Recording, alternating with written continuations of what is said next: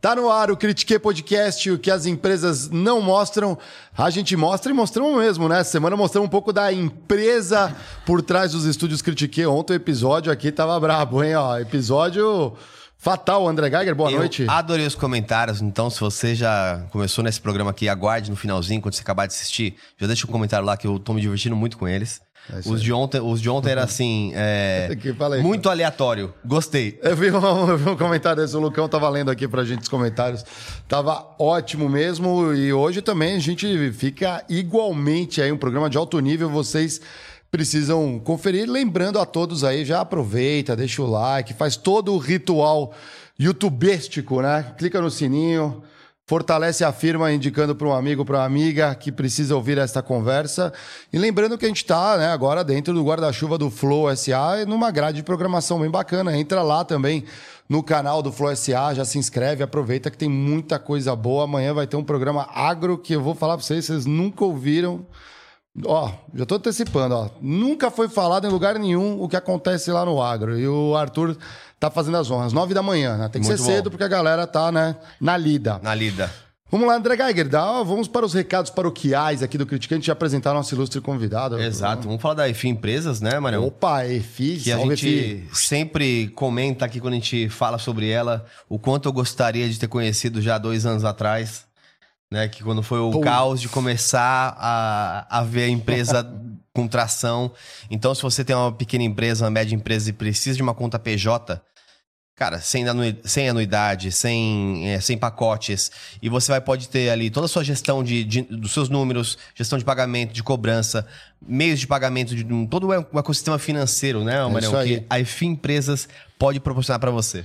Eles têm umas réguas de automação que eu acho muito legal. É o EFI Pay, né? Então você consegue programar as contas a receber, contas a pagar, o que está em atraso, e aí sobra tempo para você cuidar do seu negócio. Olha aí no link que vocês estão vendo aqui, ó, um QR Code na tela ou no link na descrição do vídeo. E eu, e eu de, eles, né? de verdade aconselho, porque muitas vezes até grandes empresas, tá? Grandes empresas, elas já têm um sistema de cobrança até mais efetivo, etc. Só que não conseguem enxergar direito os dados. Então não sabe por onde é, olhar num relatório oportunidades de negócio.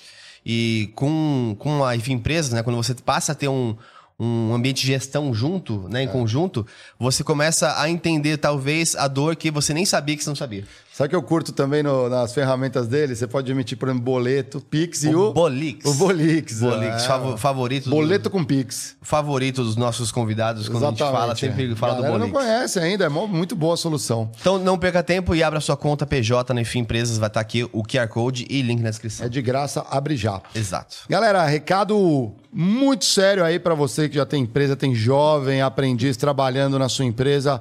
Vamos incentivar a galerinha a votar. A sua empresa pode concorrer a um prêmio, um prêmio muito bacana, que é o, o, o Melhores Empresas para Jovens Aprendiz. Né? Você tem um trabalho muito bom, histórico, com é, desde estágio, jovem aprendiz, dá- oportunidade de emprego, né? A primeira oportunidade de emprego para muita gente no Brasil. Aqui no estúdio a gente cansa de falar, a nossa CEO do Flow SA, o Igor, o Borga, nosso produtor, tem A uma Sara. galera, a Sara, que era CEO, nova CEO Nova CEO. estúdios Flow, todo mundo passou ali no CIE, então assim, ó, é é garantido. Vai lá que é sucesso. Você está na fase de estágio, conhece alguém que está né, querendo arrumar o primeiro emprego ali, ou como jovem aprendiz. Esse prêmio é muito legal porque é uma parceria com o Ministério do Trabalho e também o selinho, grande selo Great Place to Work, né, das melhores empresas para se trabalhar.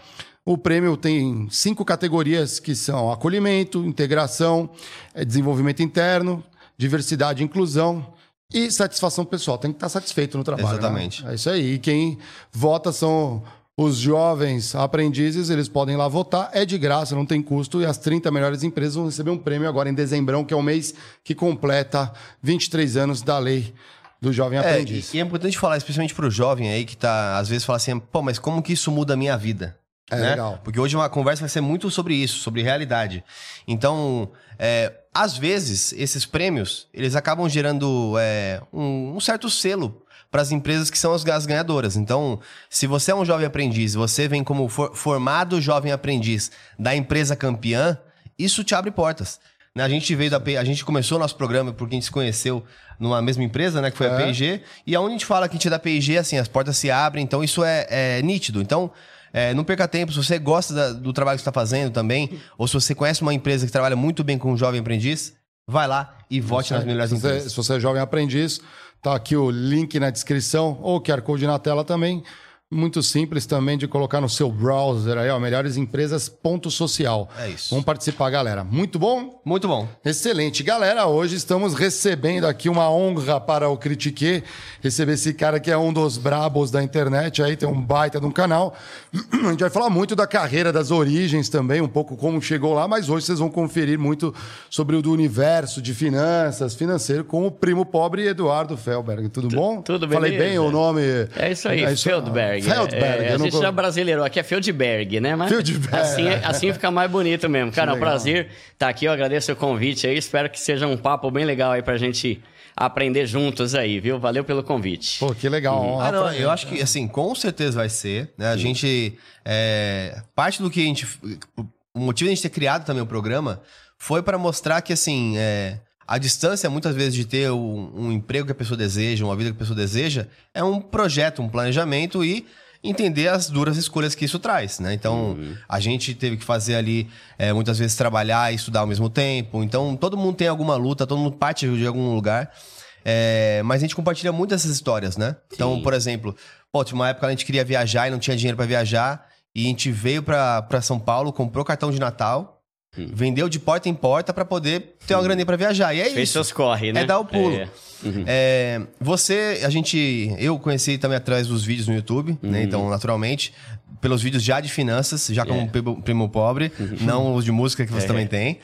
É, caí pelo viral da amortização Uhum. e depois assisti outros, como, mas eu acho que um dos mais interessantes que eu acho que a gente pode começar por ali é a questão de, de múltpas rendas. Boa. Né? Tem um vídeo que você fala sobre 16 fontes de rendas, de, de dar ainda aula de 16 música. fontes de 17, renda. 17 fontes de renda. Não, Me ajuda a enumerar. Você Mas é lembra? incluindo de tudo, né? Serviços extra e também investimento, renda passiva, Ah, de tudo, entendi, né? entendi, entendi. Mas de renda ativa eu tinha bastante também, né?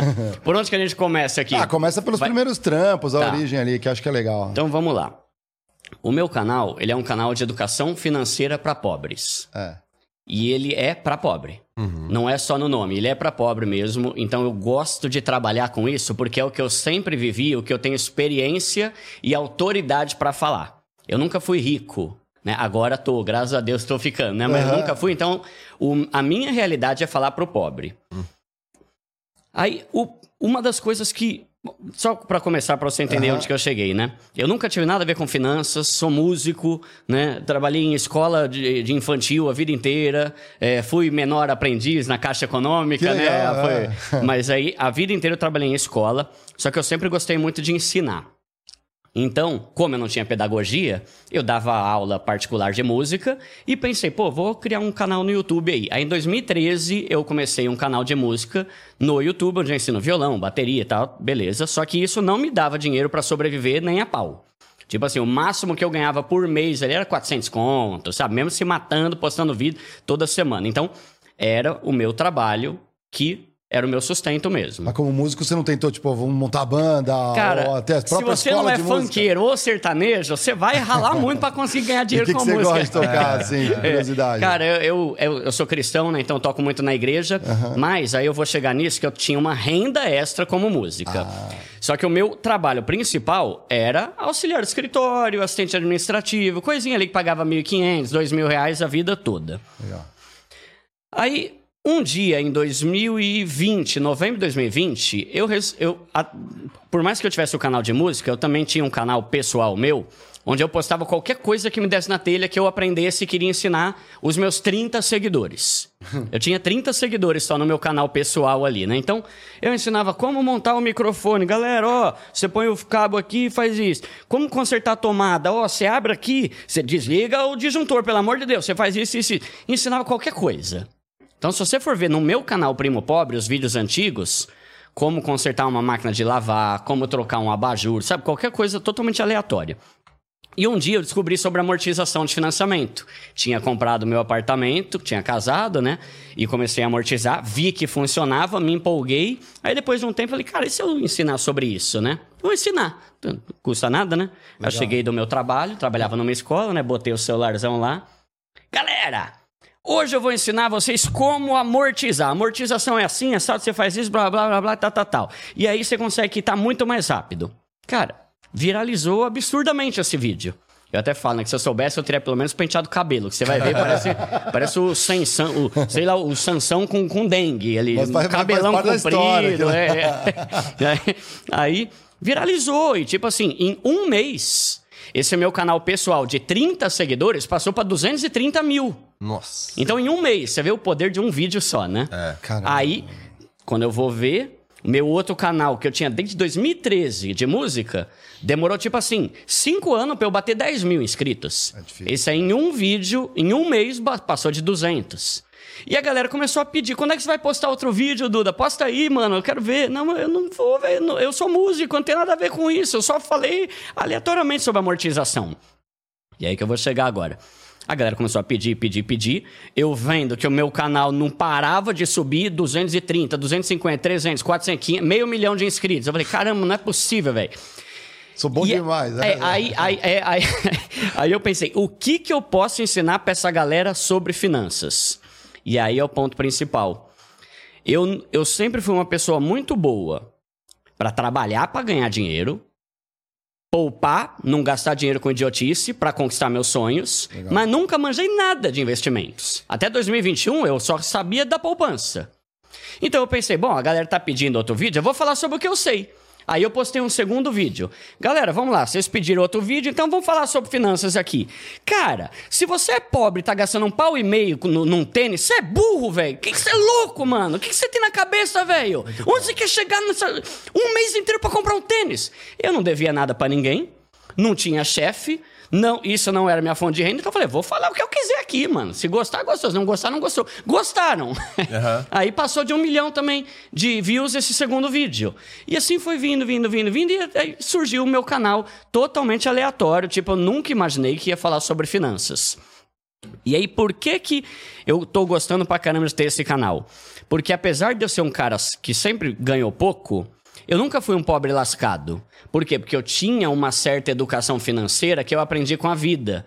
E que muita gente não aprende com a vida, nem com o erro dele mesmo, nem com o erro dos outros, nem com nada. E uma dessas princípios fundamentais é a renda extra. Aham. Então, eu sempre tive um emprego mais ou menos, porque a minha formação é como músico, então não dava pra eu mandar currículo pra uma multinacional e tal. Só que eu sempre dei meus pulos. Então, eu trabalhava em horário comercial. Eu dava aula particular de música depois do meu horário de trabalho. Eu gravava, editava, postava vídeos pro meu canal de música. E era uma renda, querendo ou não, 400 ali já me ajudava. Pra quem ganha pouco, 400 conto é muito. Uhum. Começou o canal Primo Pobre. Eu falei, velho, agora vou ter que fazer também, mano. Vou, vou encarar esse negócio aí, não vou deixar passar essa oportunidade. Comecei a fazer vídeo, deu no que deu, né? Fazer eu site. fazia site, é. Eu fa- eu tinha uma banda de música para casamento aí que entra a parte de música. E quando, quando eu era mais novo, eu pensei assim, cara, eu vou tentar aprender o máximo de coisa possível que aprender pra eu nunca passar fome na vida. Se eu for mandado embora, eu me viro de música. Em alguma coisa eu É, vou- alguma dessas ca- capacidades que eu tenho, eu aprendi YouTube, fuçando, né? Só um ou outro que eu fiz curso, né? Naquelas escolinhas de curso que tinha antigamente, que nem tem mais a maioria. Mas eu falei, eu vou aprender o máximo de coisa e assim eu potencializava a minha renda. Então, meu salário tinha época ali no passado que era dois mil. Só que um evento que eu fazia com a minha banda eu já ganhava mil. Então, não tem como, esse é é o primeiro ponto aqui. Não tem como um pobre mudar de vida achando que o salário mínimo dele vai fazer milagre. Não vai. Né? E aí a pessoa chega e fala: pô, Duda, mas não é justo, velho. Eu já trabalho pra caramba. É, o mundo não é justo. Né? E aí a pessoa. E eu, eu gosto de falar isso, eu encho a boca pra falar isso, porque eu sei o que eu tô falando. E teve época na minha vida que eu tinha seis empregos. Seis empregos assim, né? Seis rendas, fontes de renda, Um né? bico aqui, um trampo ali. Tudo, um- cara. Eu, eu ia trabalhar lá em Santana. Morava em Osasco, ia trabalhar lá em Santana de Parnaíba. Depois eu ia lá para no fim do mundo dar aula de particular de, de violão. Depois eu ia. Depois eu tinha que ficar gravando até 4 horas da madrugada as, as aulas, porque eu não tenho equipe até hoje, né? Eu gosto de, de fazer isso.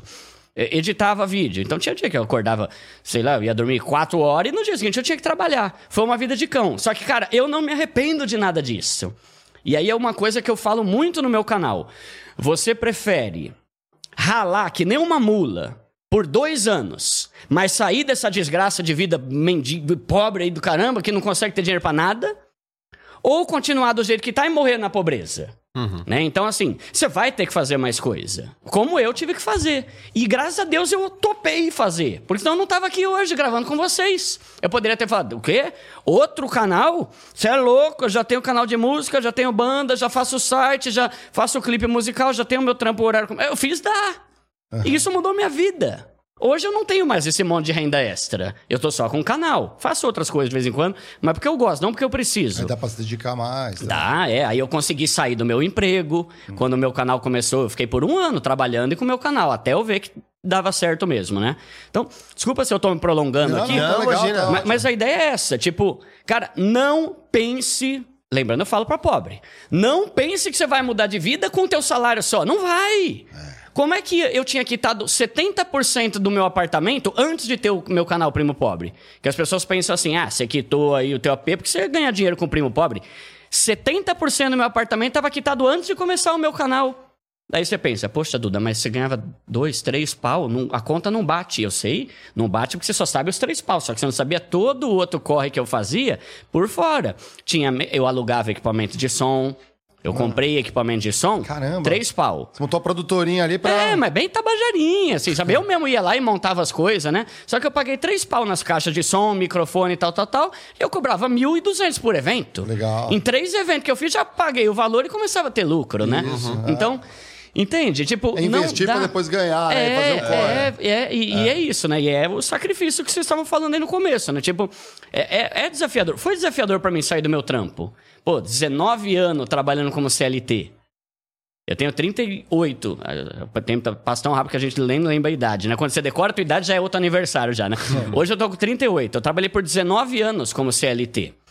Você acha que é fácil você dar um, um salto deles e falar, velho, vou pedir as contas aqui e vamos ver o que, que eu tenho no isso, PJ aí, é, né? a gente fala isso direto. É, então é, é desafiador, né?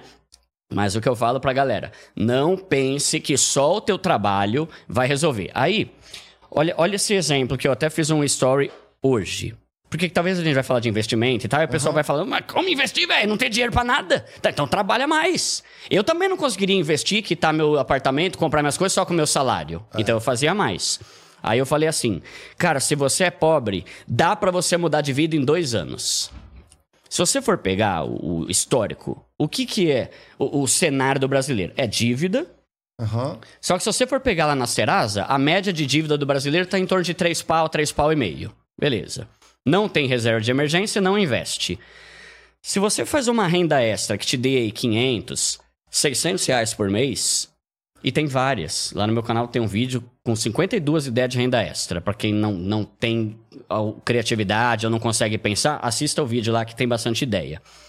Se você fizer um trampinho que tire 600 conto por mês, em um ano você consegue quitar suas dívidas e montar uma reserva de emergência de 4 pau, já vai estar outro nível de 98% dos brasileiros.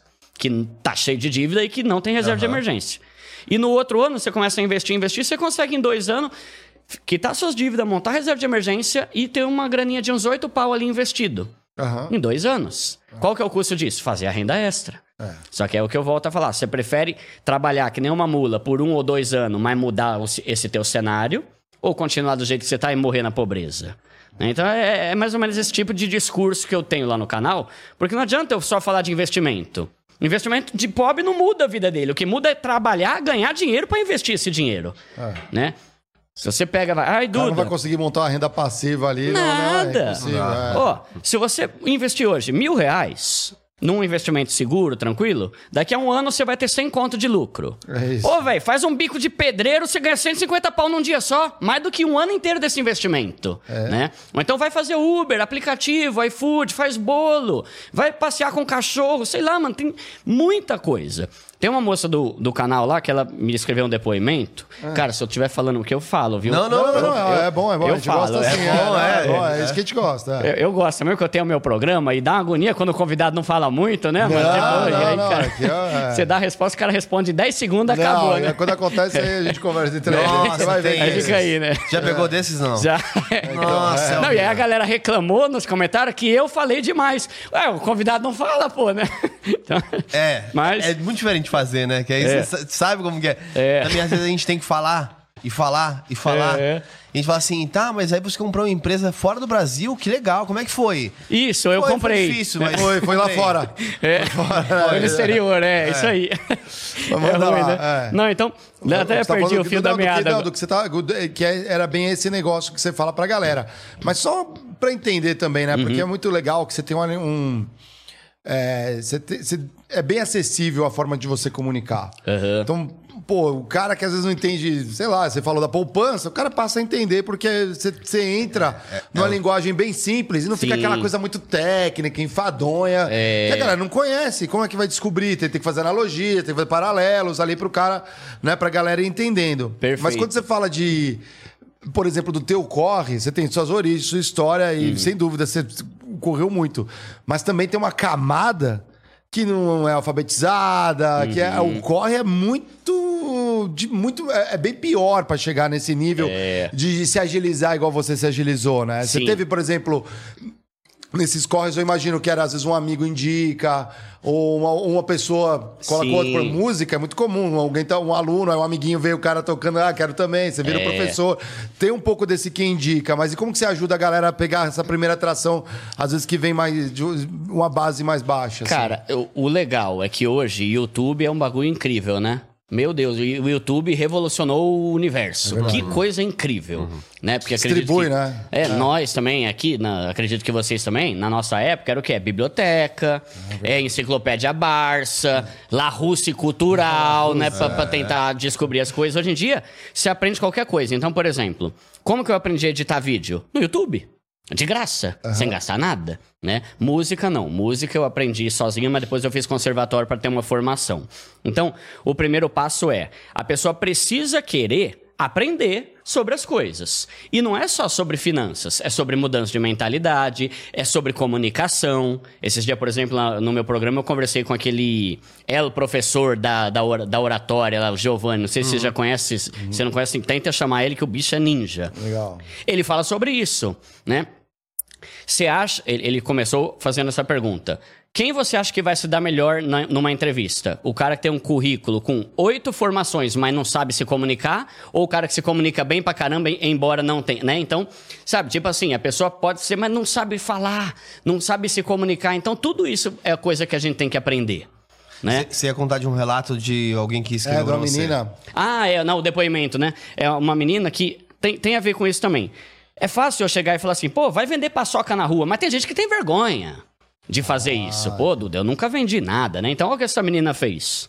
Ela pegou uma das sugestões que eu dei lá nesse vídeo que eu falei e ela começou a vender doce no trabalho. Então, tem as baias, tem as mesas lá. Ela vai na casa de doce, compra aquele potão de pé de moleque, sei lá de quê, lá de Maria Mole, não sei. Deixa na mesa, R$1,50. Mano, ela não tem que fazer hora extra, ela não sai na rua depois. Não, é no trabalho. ela deixa lá. O trabalho dela é uma vez por semana repor, né? Comprar o negócio. Ela tá tirando 150 por semana. 600... Mano, Pra quem já trabalhou, a gente sabe que depois que você bate o rango, come a marmita, qualquer doce que você vê na frente vai te dar vontade. A galera vai lá e compra o bagulho dela. Mano, qual o trabalho dela? Nenhum, e ela tá tirando 600 conto por mês a mais. Na, Então, na, se- Hum. na faculdade, tô contando porque é parecido. Na faculdade eu fiz é, seis meses de faculdade na Facamp. Era um, tipo, é uma faculdade privada dentro da Unicamp. E é, tem ADM porque na, na Unicamp não tem ADM. E aí era super caro, porque era 2004, 2003. 2003, é, mil reais. Uhum. Que pra 2003 era tipo o que hoje seriam uns 4 mil reais. Então era caro. É.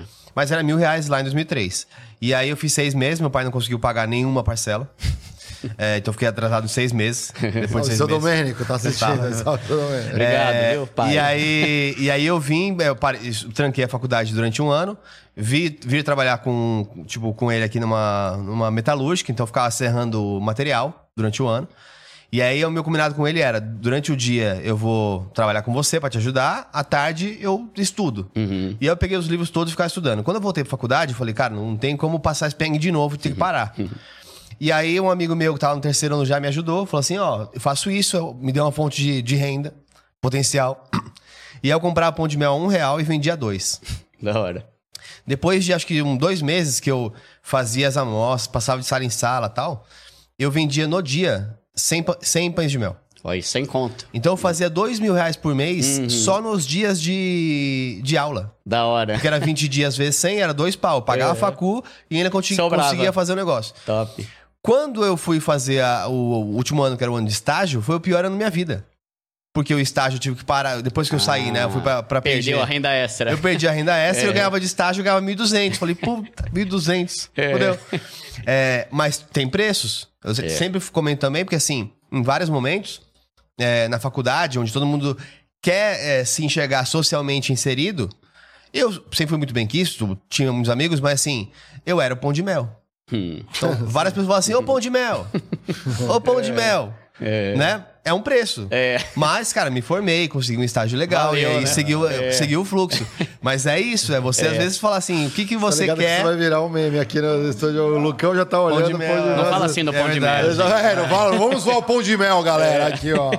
Nosso jovem grisalho. né? É, e valeu a pena, né? Valeu a pena. E não se arrepende, né, meu? Eu falo, cara, você não tem que ter vergonha de fazer renda extra. Você tem, vergonha, tem que ter vergonha de ser vagabundo, né? Tipo, tem gente que não pode, mas tem gente que não quer e reclama da vida. Então, voltando na sua pergunta, lá no meu canal eu pego muito pesado, só que eu tenho consciência de uma coisa: tem pobre que tá lascado porque tá osso mesmo. É. Perdeu tudo, a empresa fechou, tem 50 filhos, não consegue arranjar emprego e tá mandando currículo. Só que eu pego muito pesado porque eu, eu não vou aqui falar percentuais que eu não tenho esse controle. Mas a minha experiência no meu canal, respondendo direct, vendo comentário, é que a maioria da galera tá pobre que faz burrice pra caramba com dinheiro. Ah, entendi. e é por isso que eu pego pesado. Só que tem o grupo que não é por causa disso. Tem o grupo que sofre É, mesmo e é osso. sair né? da- É. da- A Então- galera, a galera se, se, enrola ali com, com as finanças. se- Ostentação, Ah, sabe essas coisas? entendi, tipo, entendi. é, é, é o cara que ganha e gasta como se não houvesse amanhã, sem noção, porque quer ter roupa de marca. Então eu meto o pau nisso, por quê? Porque é o que eu falo, enquanto o pobre tentar ter coisa de rico, vai continuar pobre. Tem que respeitar a hora das coisas. E é muita gente. E eu falo isso com a maior alegria, porque se vocês forem ver lá os comentários, a galera confirma isso que eu tô falando. Duda, eu tô mudando de vida porque eu tô mudando minha mentalidade. Quer ver um exemplo? Ah, Até hoje, eu nunca recebi mensagem de alguém falando, tirando parte de renda essa, né? Eu nunca recebi mensagem de alguém falando assim, Duda, graças ao teu conteúdo eu fui promovido. Não, nunca recebi isso. Duda, graças ao seu conteúdo, eu tô ganhando o dobro do meu salário e meu chefe agora me colocou como encarregado. Nunca recebi. Só que todo santo dia eu recebo mensagem de gente falando que tá mudando de vida. Como que tá mudando de vida se o salário é o mesmo? Mentalidade. É o jeito que usa o dinheiro. E por mais que eu use esse linguajar, porque eu gosto de. A galera, tem gente que se ofende, mas a galera acha graça. Daí eu falo, você é burro, velho. Caramba, o jumento. Então, é. não é por arrogância. Eu me coloco no mesmo patamar que a galera. Eu não me vendo como um cara especialista em investimento. Não, não, eu sou um cara burro pra caramba também que tá aprendendo e compartilhando, né? Então, eu uso esse linguajar porque fica mais acessível. Eu- a minha ideia é falar como eu falo com meus amigos. Eu não sou um coach lá querendo ensinar. Vem cá, pessoal, vamos aprender hoje sobre isso. Não, velho. Eu, eu não falo assim com meus amigos, né? Então, eu tenho essa espontaneidade, eu falo, eu pego pesado porque eu quero ver o cara mudando de vida. Só que eu sei que tem gente que tá lascada mesmo. E aí, voltando na sua pergunta, é, de o que, o que fazer quando a pessoa não tem tanto acesso, né? Tem situações complicadas, tem gente que mora num lugar que não tem as mesmas opções, as mesmas possibilidades de renda essa que a gente tem aqui em São Paulo, que é um mundo aqui enorme e tal, né? É uma cidade pequena, interior, nem tem Uber ainda. É, é, nem isso, nem- não tem nem iFood o negócio, né? Mas o ponto que eu sempre priorizo é estudar é de graça. Claro que tem faculdade, mas hoje em dia, você obter conhecimento é muito fácil. Olha esse programa aqui, velho. Né? Imagina o tanto de, tanto de coisa que vocês já não aprenderam com convidados que estavam aqui. Putz, cara. Tudo isso é de graça pra todo mundo que tá em casa. Eu é falo opção isso. da pessoa assistir ou ver Big Brother. É, O Critiquei é um MBA, cara. Eu, eu- é. muito fácil. Facilmente é. um MBA. Se você pegar Galera que acompanha as abelhinhas aí desde as origens, sabe? A gente tem comentários, tipo, Por que promovido. abelhinhas? O que, que é a gente abelhinha? recebe. Abelhinha é a galera que segue a gente aqui Ah, no... vocês chamam de abelhinha? As abelhinhas do trabalho, né? Ah, Vestido tra... As operárias, Ah, né? São as operárias. Ah, boa, as, boa. é, as operárias, né? Tem os zangões mentorados, né? A galera da mentorada são É. os zangões. Mas a, a gente recebe ao contrário, ó, puta, fui promovido. É. Ou, ou empurramos pra fora aquele puxa-saco. da hora. Tem umas coisas assim, né? E é muita coisa que, que é, compartilhada de informação útil sem custo. É. Então, uma muita coisa... coisa. a gente aplica também, né? Muito. Puta, Sim. muita- cara, você com certeza vai falar uma coisa e falar, nossa, cara, tem uma ideia muito legal. Não, e um vai, eu falei aqui, né, que eu quero aprender juntos, porque na conversa a gente pega ideias, né? Tipo, muitas vezes eu ouvindo outra pessoa, eu pego ideia pra fazer um Reels no meu Instagram, por Ah, é. exemplo, ah, né? sim, legal. Só que, mano, a questão é, a pessoa fica culpando o governo, ela culpa o Lula, ela culpa o Bolsonaro, ela culpa o sistema, ela culpa a escola. Mas eu te pergunto, tá, hoje, hoje, o que que te impede de aprender sobre educação financeira, caramba? Né? Não adianta você ficar culpando a escola, velho. Você, você se formou faz 20 anos, velho. O que que tá te impedindo de ler um livro? É. Tem e-book de graça pra caramba. Qualquer assunto, mano. Qualquer assunto. Mandarim, velho. Dá pra você aprender no YouTube. Né? Então, a questão é: não dá pra ficar terceirizando e culpando o passado, a política, o governo ou quem quer que seja. Ah, o governo pode ajudar? Claro que pode. Mas não dependa deles, mano. Abre o YouTube e assiste uma coisa útil. E eu sei que é tentador você ver um filminho. Pô, às vezes eu trabalho o dia inteiro. Quando eu chego à noite, eu quero ver um filme, velho. Eu quero ver uma série, mano. Eu quero assistir Breaking Bad. Eu quero ver The Office, tá ligado? né?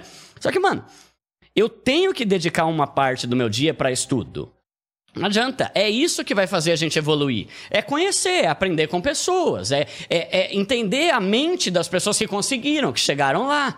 Só que isso não tem custo, entende? Tipo, é questão de escolha. Tem gente que tem mais tempo, tem gente que tem menos tempo. Isso eu bato na tecla. Esse papo de que todo mundo tem as 24 horas, pra mim, não existe, tá? Mas é, é- é o tipo de coisa que eu tava falando. A galera prefere ver 20 partidas de futebol do que ver um vídeo de 20 minutos por semana de educação financeira. É.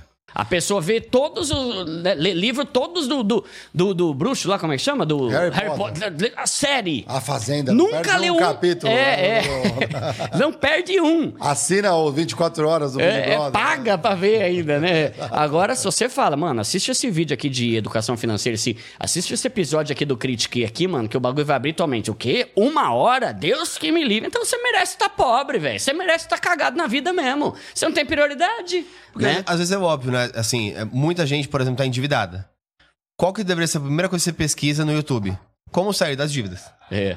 Tem um monte de vídeo por aí, né? E a gente fala bastante verdade. sobre isso, que são os caminhos. Porque, por exemplo, A curadoria. Hoje você consegue, aí depende do tempo, né? Se você ainda tá no começo da jornada, melhor ainda pra você. Porque, por exemplo, você pode pesquisar lá como conseguir uma bolsa fora do Brasil. Como conseguir uma bolsa de estudos no, no Brasil. É. Ah, mas eu não vou ter dinheiro pra viver. Como conseguir uma bolsa para viver estudando de graça? Tudo que você quiser achar, você vai achar. É. Tem, inclusive, a gente vai estar numa. Agora a gente vai numa uma palestra. Na sexta-feira eu vou levar o Igor lá no Rio de Janeiro. Na, numa. numa. um evento do Empreender. É, e aí a gente vai estar falando com o Banco Acredita. Eles têm uma, é uma instituição e eles estão pegando os negativados, os que não têm geral crédito. E aí eles, para essas pessoas, eles aplicam juros que é juros de primeiro mundo. Então, juros, por exemplo, de 1% ao ano, Tá. 2% ao ano.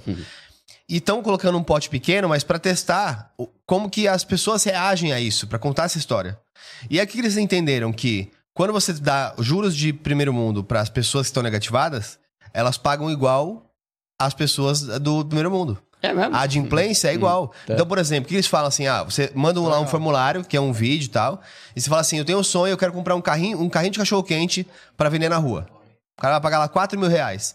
O banco acredita, vai lá e vai investir esses 4 mil reais. Hum. E eles estão analisando. Então, já viram, por exemplo, que mulher paga muito mais, ela usa muito mais o dinheiro pelo que ela pediu. O homem, às vezes, ele escorrega um pouquinho, então ele fala que precisa de 4 mil pro carrinho de. Sim. pro carrinho, mas ele gasta 3 mil no carrinho e põe mais 100 reais que. E leva a sei lá, chuteira. é, é, é, mas ambos pagam em dia quando tem. Ele vê que aqueles juros, se ele perder aquela chance, Boa. ele sabe que é o banco. Que vai me cobrar 10% ao mês. Então, muito legal. E ó, Boa. tá no YouTube. Você consegue encontrar. Se você for pesquisando, hora, você vai achando caminhos. Sim. e isso é interessante, né? Sim. E, e, e aí, o, o- a treta é que muitas vezes o cara. Aí entra de novo o que eu falei. O cara prefere comprar um tênis do que quitar a dívida. Isso que me mata, velho. Tipo, como que o brasileiro se normalizou a dívida? Sabe? Tipo, é normal, não todo mundo tem. Não, eu, eu sempre fui pobre, nunca tive dívida. A primeira vez que eu usei cartão de crédito na vida foi com 36 anos. Sabe? Então, só que qual que é a prioridade do cara? É gastar ali mil, mil e quinhentos. Hoje em dia tem esse esferão da Serasa, tem empresa de renegociação que você quita com 99% de desconto. Mas o cara não vai atrás disso. Ele vai atrás do iPhone novo. Então é, é, é uma questão de prioridade e a mudança de mentalidade, né? Tudo tem seu tempo. Você vai alcançar uma hora teu iPhone, mas agora não é a hora, velho. Você tem um iPhone tá devendo com o nome sujo. Aí de repente aparece uma oportunidade de ouro pra você financiar uma casa, não consegue tá com o nome sujo. Você nunca entrou no cheque especial? Nunca, mano. Caraca, mano. Você Da já hora, entrou? né? Eu já, Já, entrei, já. mano. Eu já me fudi. Eu, É, como é- no início, é no- alto, no, né? primeiro trampo, é, não ganhava bem, errei a mão. Uhum. E aí, e o orgulho de chegar, eu, eu, tava, eu morava com esse cara aqui na época, a gente morava junto. Eu podia chegar nele, eu, nem era muito. Que tava ali, tipo assim, ah, me empresta uns 200 mês que vem tá aqui. Mas e o orgulho de falar, mano, eu fui burro. O banco vai ganhar, mas assim, não posso. Essa dor eu vou ter que ir, né? E é uma paulada, né? Quando você não vê, tem você fala, papai, mamãe. ban- ah. É absurdo os juros, né? De cartão, de É. limite aqui no Brasil. É, ridículo. É o maior do Foi mundo. quatro meses né? ali olhando e falando, meu Deus. Meu Deus, o que, que eu Não, vou mas é fazer? isso. A gente comenta muito aqui também, por exemplo. Óbvio que tem inflação. Aí se a gente for no nível de de- detalhes financeiros, né? Que é o que é o rico, que pra quem já é rico, não faz tanto sentido. Mas o que a gente sempre fala aqui é, por exemplo, se você gasta mil reais hoje num tênis, você não tá comprando por mil reais um tênis. Você tá gastando 10 reais pro resto da sua vida. Porque mil reais, com Sim, 1% da. Selic, Ah. te dá 10 reais. Uhum. Então, assim, comprei o tênis, gastei mil, não. Você gastou 10 reais pro resto da sua vida, todos os É. Imagina meses. juntar todos os outros gastos bestas, É né? isso. É. E aí, de repente, você tá com 100 reais, 200 reais e começou, ah, agora pode gastar. Não, só não pode ser aquela lógica lá de se deixar de tomar um café todo dia. Não. Não, aí Não é pô, isso, mas é isso. É. Entendi. Porque quando você soma, por exemplo, o primeiro nível, que eu acho que é o nível de libertação de quem tá investindo financeiramente, é quando ele junta ali os 100 mil reais. Porque os 100 mil reais, com bons investimentos, né? Assim, ele vai gerar mil reais por mês. Já, já é legal, né? E aí, aquilo que, eventualmente, se ele se esforçou durante alguns anos pra juntar mil por mês, tecnicamente ele poderia lar- largar a mão. Deixa agora só o número fazer o número. Os mil por mês que você rentista, é. já Vai deixar viver, lá, vai o você vai quiser. viver, É. continua a sua vida daqui a 20 anos. Demora o tempo. Tudo é questão do tempo, né? Que é o que ninguém gosta de esperar, né? O Ninguém longo gosta. prazo, Duda, né? Não tem uma galera que, por exemplo, você ajuda a economizar e tudo mais, aí o cara tá mantendo o plano, a menina tá lá fazendo a sua economia, aí começa a ver um número bom, vai lá e faz merda. Não tem umas coisas assim? O cara fala, puta, já tem esse dinheiro. Ah, acontece. Acontece, mas é engraçado, né? Você se empolga quando você começa a investir, né? É. Tipo assim, quando você começa a ver que funciona, você pira. Eu sempre falo pra galera, né? Se você começar a investir, e a gente não tá acostumado a investir, não é um país que investe, que a gente sempre conheceu a poupança, que é uma porcaria, rende uma merreca, ninguém se empolga com poupança, Aí né? É transitório, né? É, é, usar. é. É. Mas quando você começa a descobrir que tem coisas melhores, eu falo pra galera: primeiro, você vai amar investir e você vai se arrepender de não ter começado antes. Então. É da hora, às vezes tem a pessoa né, que vê uma grana. Caramba, nunca tive 5 mil, velho. Vou torrar agora, vou. É, vou é. pra Las Vegas. É, acontece. Mas é legal também, porque quanto mais você vai investindo, mais rápido vai se tornando essa bola de neve a seu favor. Né? Que nem você falou dos 100 mil. Quando você tem 100 mil, chegar nos 200 é muito mais fácil do que quando você não tem nada chegar nos 100 mil. É. Né? E até diminuindo, né? Chegar nos 10 e tal. Então, investir é muito louco. Eu costumo falar né, que é uma árvore de dinheiro. Né? A- gente costuma ouvir falar, não, dinheiro não dá em árvore. Não, dá, dá sim. É, é investimento o nome dessa árvore. Porque quanto mais você planta ali, mais colhe e vai pingando pra você o resto da vida. Então, se você pegar, por exemplo... É que é vida louca, vai, É. vai- não vai viver muito, né? É, eu posso morrer amanhã, É, né? É o tipo de frase do cara que não morre amanhã e continua pobre a vida inteira, né? Então, esse é um problema, porque a maioria das burrices financeiras que a gente comete, a gente comete por não pensar no amanhã. Então, por exemplo, reserva de emergência. É obrigatório ter uma reserva de emergência. Por que, que o cara não tem? Porque ele acha que não vai dar ruim. Ele acha que a geladeira não vai quebrar. Ele acha que o- a bateria do carro não vai arriar, o pneu não vai fora. Vai! Vai acontecer. Desgraça acontece. Então ele não faz reserva de emergência por causa disso. Ele não investe porque ele acha que o trampo dele tá, vai ser garantido, ele nunca vai perder o emprego e ele tem fé. Pensa numa pessoa que tem fé. É a pessoa que acha que vai se aposentar daqui a 30 anos com um salário bom. Caramba, esse tem fé, viu? Você, você compartilha comigo um pouco dessa fé, porque, cara, não vai. Não vai. Sabe? Tipo, já tá mais que comprovado que não vai dar bom lá na frente o INSS, é. né? E mesmo que você pegue hoje, de cada três aposentados no Brasil, dois ganham um salário mínimo. O que, que você faz com o salário mínimo, caramba? Né? A maioria dos caras que tá aposentado continua trabalhando, porque não Sim, dá com essa aposentadoria. Não dá né? pra. É, tá, tá caro. Só o plano de saúde de um idoso é mais de mil reais. É verdade. Né? Então, ele não investe porque ele acha que não precisa pensar no amanhã. Lá na frente eu vou estar me garantido com o meu, meu INSS, minha aposentadoria. Não, não vai. Não vai. Vai dar ruim esse negócio, né? Então, a maioria das coisas, sabe? Ficar parcelando. Por exemplo, ah, eu vou parcelar. Eu, no meu canal, que é para pobre, eu abomino parcelamento. É mesmo? É. Se quiser, a gente pode falar sobre não, isso. Não, podemos, é, depois é. É, eu anoto aqui para não esquecer. É, o, o, pode falar até de cartão de crédito, se vocês quiserem. É. o cara, ele, ele parcela porque ele acha que vai ser só aquela compra. Só que ele compra 20 coisas parcelada e no mês que vem ele vai comprar mais 20. Uhum. E cada uma ele tá parcelando em 10. No terceiro mês ele já tem 60 coisas parcelada. E aí vai me escrever lá, Duda, pelo amor de Deus, me ajuda. Meu cartão de crédito tá 70% do meu salário. É claro, você parcela tudo que compra né? Então, cartão de crédito, pra né? não tem disciplina, né? É, não tem, não tem. Eu, eu tenho uma regra lá no meu canal que é assim. Quando você deve usar cartão de crédito? Quando você tá usando ele para ganhar ponto, milha, cashback. É isso aí. Se você tá usando o cartão que você não tem dinheiro para pagar, não compra, velho. Pelo amor de Deus, não compra. Aí eu falo, né, que a vida do pobre começou a cagar total quando ele descobriu que com um cartão de crédito ele consegue comprar o que ele quiser mesmo sem ter dinheiro.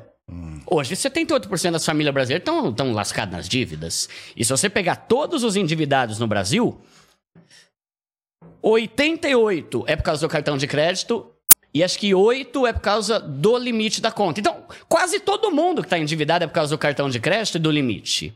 Então, como que num país desse eu vou chegar e ficar falando, usa cartão de crédito para ganhar ponto. Não, não usa essa droga não, velho. Tá todo mundo se ferrando, cara, né? É. Se eu tivesse na Noruega, na Dinamarca, na Suíça, usa. Você é louco de não usar cartão? Claro que usa, você vai ter benefício. Mas aqui não rola.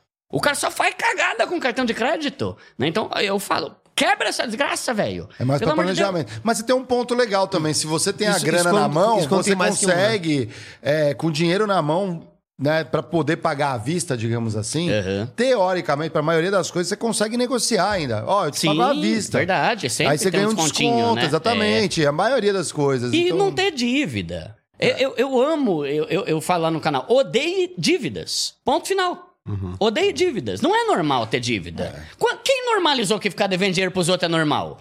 Quem normalizou que ficar devendo pro banco é normal? Ah, Duda, mas você tá falando isso aí porque você não sabe da minha realidade. Tá, eu não, eu não sei a realidade de quem tá realmente passando dificuldade. Mas eu sei que 90% dos seguidores do meu canal estão mudando de vida porque percebeu que usava cartão para comprar idiotice, hum. né? O cara compra uma TV de 80 polegadas. Pelo amor de Deus, mano, você não tem dinheiro nem pra arrumar isso aí se quebrar, mano. É. Pra que isso? Respeita o tempo das coisas, né?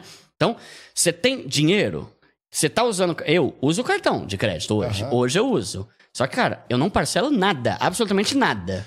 Por quê, Duda? Porque eu não quero, mano. Porque o prazer de não dever nada para ninguém é melhor do que eu antecipar e, ah, eu vou investir. Tem, tem uns argumentos não, é, financeiramente é, é, válidos uhum. nesse aspecto. Por exemplo, ah, esses dias um, um, um youtuber famoso postou assim: não tem nada melhor do que você sair de uma loja com um bem que você ainda não pagou. Mas você tá maluco, velho. Não fala isso no Brasil, mano. Não, é. Pelo amor de Deus, entender, cara. Isso é uma né? irresponsabilidade é. absurda, né? A não ser que você, seu, seu nicho é só de milionário, velho. Fala. Mas falar para um país, num país brasileiro, que tá todo mundo lascado na dívida, não tem nada melhor do que você comprar uma coisa sem ter pago, você é louco, mano. Tá? Então, toma cuidado com isso. Aí a pessoa chega e fala assim: não, a Duda, Sabe qual que é o esquema? Você compra parcelado, aí depois você antecipa as parcelas e ganha desconto. Faz sentido. Se você vai no Nubank da vida, por exemplo, você, ah, vou comprar essa TV aqui. Vou parcelar em 12 vezes. Aí Sem mês, juros. É, é. Uhum. Aí no mês seguinte eu vou lá, antecipo as 11 e ganho desconto. É verdade. Mas o ponto é, uma coisa é você ser inteligente, outra coisa é você ser sábio. É sábio falar um, dar um conselho desse num país que não tem educação financeira, entende? Uhum. Faz sentido isso que ele tá falando. Só que o cara vai falar: caramba, mano, que boa ideia. Vou comprar TV parcelado, vou comprar água, vou. Olha que mesa bonita, vou parcelar. Ó a câmera, vou parcelar. Depois ele não vai ter tempo, não vai ter dinheiro nem pra pagar a fatura e muito menos pra antecipar. E aí começa a bola de neve, que quando você vai ver é 30 pau que o cara tá devendo. Você falou bastante, a gente tá num momento interessante em relação a isso, que é a Black Friday, né? É. Então, vi é, foi hoje que você postou o vídeo? Uhum. É, falando que, quais são as ah, pegadinhas que o pobre não pode cair na Black Friday, né? Uhum. Que é justamente isso. Tipo, o cara agora vem na Black Friday, em vez de juntar o ano inteiro pra agora ver descontos. É. E até dando recomendações, pessoal, pra que você que tá conseguindo, né, seguir aí as dicas do, do primo pobre e juntar uma graninha, na hora de gastar, ainda é hora de ver outras coisas. Eu fiz uma coisa que eu fiz um processo de juntar o dinheiro pra depois comprar. E aí eu falei assim, eu já tava decidido, porque tinha um desconto real. Uhum. Aí entrou um desconto de Black Friday, eu falei assim, nossa, agora é isso mesmo. Esse tá no preço que eu queria, tá tudo certo. Eu falei assim, hum, deixa eu dar uma pesquisadinha, porque eu nunca comprei nessa loja, se tem código pra primeira compra. Ah, bom. Aí eu fiquei meia hora pra achar. Fiquei lá, ia num site, não tinha, ia no outro, não servia o cupom. Até que eu achei um cupom e deu certo mais 10%. Da hora. Eu falei assim, nossa, esse dinheiro eu ganhei total, porque foi Sim. meia hora que eu investi. E é valorizar o teu dinheiro. Exatamente. É, é. Então, assim, muita gente fica só na, na, na promoção, mas esquece que tem essas subpromoções, né, escondidas, né? Tem, tem isso, tem sites de cashback que dá pra você aliar a compra, tem primeira compra, tem cartão que dá cashback. Hoje em dia, se você entrar na maioria dos bancos digitais, eles têm o shoppingzinho deles lá, só que aí uma coisa que eu até falei no vídeo dele, né? Sempre que você for usar esses sites de cashback, confirma se o preço deles é o mesmo fora deles. Porque às vezes, por exemplo, vai, você vai na Americana, só um exemplo. Olha, esse celular tá três pau. Beleza. Aí você entra no teu banco ou você entra num desses sites aí de, de cashback, aí ele te redireciona pro site da Americanas, só que lá tá 3,200. E acontece muito isso. Então, sempre que você usar esses sites de cashback, de recompensa, de ponto tal, confirma se o valor do site por meio deles, né, por intermédio deles até chegar lá, tá o mesmo valor do que se você for direto pelo Google. Então, isso é pegadinha. Legal. Tem muita pegadinha de aumentar, aumentar, aumentar o preço, aí depois quando chega na Black Friday baixa o preço e fala que é desconto. Metade do dobro. É, exato, O exato. gerente ficou maluco. É, exato. Deu a louca, Ah, né? É, Então, isso tem muito. Quer ver? Vou dar um exemplo. Meu livro. Ah. Inclusive, eu trouxe aqui pra vocês, tá? Oh, esse, esse legal, livro aqui. o autógrafo. Esse livro aqui. Ele aumentou o preço de quando começou novembro. Não sou eu que determino o Aham. preço. Sim. Não sou eu, é a loja. Por que, que aumentou o preço? Entende? Tipo, tá chegando ali perto do dia 24, sei lá Você que não dia que chegou vai lá ser. e foi falando. "Ô, Eu não, eu, não, eu não tenho autonomia nenhuma pra falar nada do meu livro. Tipo assim, eu vendo li eu f- criei o livro, escrevi, aí eu ganho 10% de cada venda só. Né? O resto é tudo de outros, outras pessoas envolvidas nesse processo, né? 10%. E é a livraria que decide o valor. Eu não, eu não posso palpitar nada. Tanto que ele começou por 60, aí quando a, Amazon, no caso, viu que estava vendendo, vendendo, vendendo, foi abaixando. É o eles falam que é o mercado que define o valor do preço. Então essa foi abaixando, a outra livraria abaixa também. Aí essa baixou, a outra abaixa. Só que eu percebi que eles estão aumentando o preço. Por quê? Porque eles querem chegar lá na Black Friday, dar um desconto de 20% e aí vai estar o preço normal que estava em outubro. Aham. Né? Então isso mexe muito com o psicológico das pessoas, tem que ficar ligado. Mas o maior erro pra mim da Black Friday é você comprar coisa que você não precisa só porque tá barato, né? Por exemplo, cara, em vez de você entrar no site pra ver o que tem de bom, pensa o que você precisa e depois entra no site com foco. Porque se você entrar, tudo vai te agradar. Eu não sei se vocês já viram, mano, Shein, Shopee, velho, tudo dá vontade de comprar, É aquela verdade. desgraça, É. velho. Cara, tem, Caramba. tem umas coisas que é impressionante. Aquelas bugigangas, tipo, culinária. Assim, ó, olha É. isso aqui, como descasca a batata é. melhor. Apoio Fala, não, de controle. Precisa, é, precisa Eu preciso É, disso, Preciso né? disso, pô. Nunca mais vou descascar É. batata igual. O É. negócio é mó bom. Aí você vai lá, coloca na tua gaveta. Você... Tem um É. monte de tralha ali que você só usa uma vez a cada. Os caras da, Ásia- da Ásia, os caras é ligeiro em criar Mano, coisa besta pra você gastar dinheiro, Você viu o né? que eles estão fazendo agora pra burlar ah, os impostos? Não. Não, o que que é? O cara tá chegou num ponto que ele tipo, tem aquele fone. Hum. Ele, e aí o fone dava 59 dólares. E tem a regra lá, tá 50 dólares, né? Ah. Agora você não compra o fone, você compra metade do fone por 29 dólares e a outra metade por 29 dólares. Você É mesmo? duas vezes, é. É duas compras É separadas. duas compras e você junta ele aqui na cabeça. É o, óculos também, né? Vamos Tudo, vender. exatamente. É. Ó, toma as lentes, vão primeiro, É. depois vai a armação. Cara, Porra. assim, o Um tênis de cada vez, o né? O brasileiro primeiro. e o chinês junto. Nossa. Nossa, mano, isso é bom, é criativo, cara. Não vai. Nossa, Cara ligeira, né? gênio, gênio. Mas então, esse é o risco, né? E, e pensa assim, galera que tá em casa, né? Pagar 100 reais ou 40 numa coisa que você não precisa é burrice do mesmo jeito. É, você não tá tendo um lucro, você tá reduzindo o teu prejuízo. Se eu for no shopping e alguém fala, Duda, olha essa gravata borboleta, cara, de 120 por 40. Vai, eu não preciso de uma gravata borboleta. Mesmo que for 9 reais, eu não preciso. Né? Então, tomar cuidado, que as promoções são atrativas, né? Você, caramba, 80% de mil por 200, mas você precisa. É. Né? O que mais tem é depois, em dezembro, a gente se arrependendo de ter ferrado 2024. Em novembro de 2023, né? Compra tanta coisa que esquece o próximo ano, tá tá comprometido teu cartão já, né? Você já começa o ano lascado. Lascado, é. Início de ano é um monte de taxa. IPVA, IPTU, verdade. Material das crianças, né? É, é dureza, né? Hum.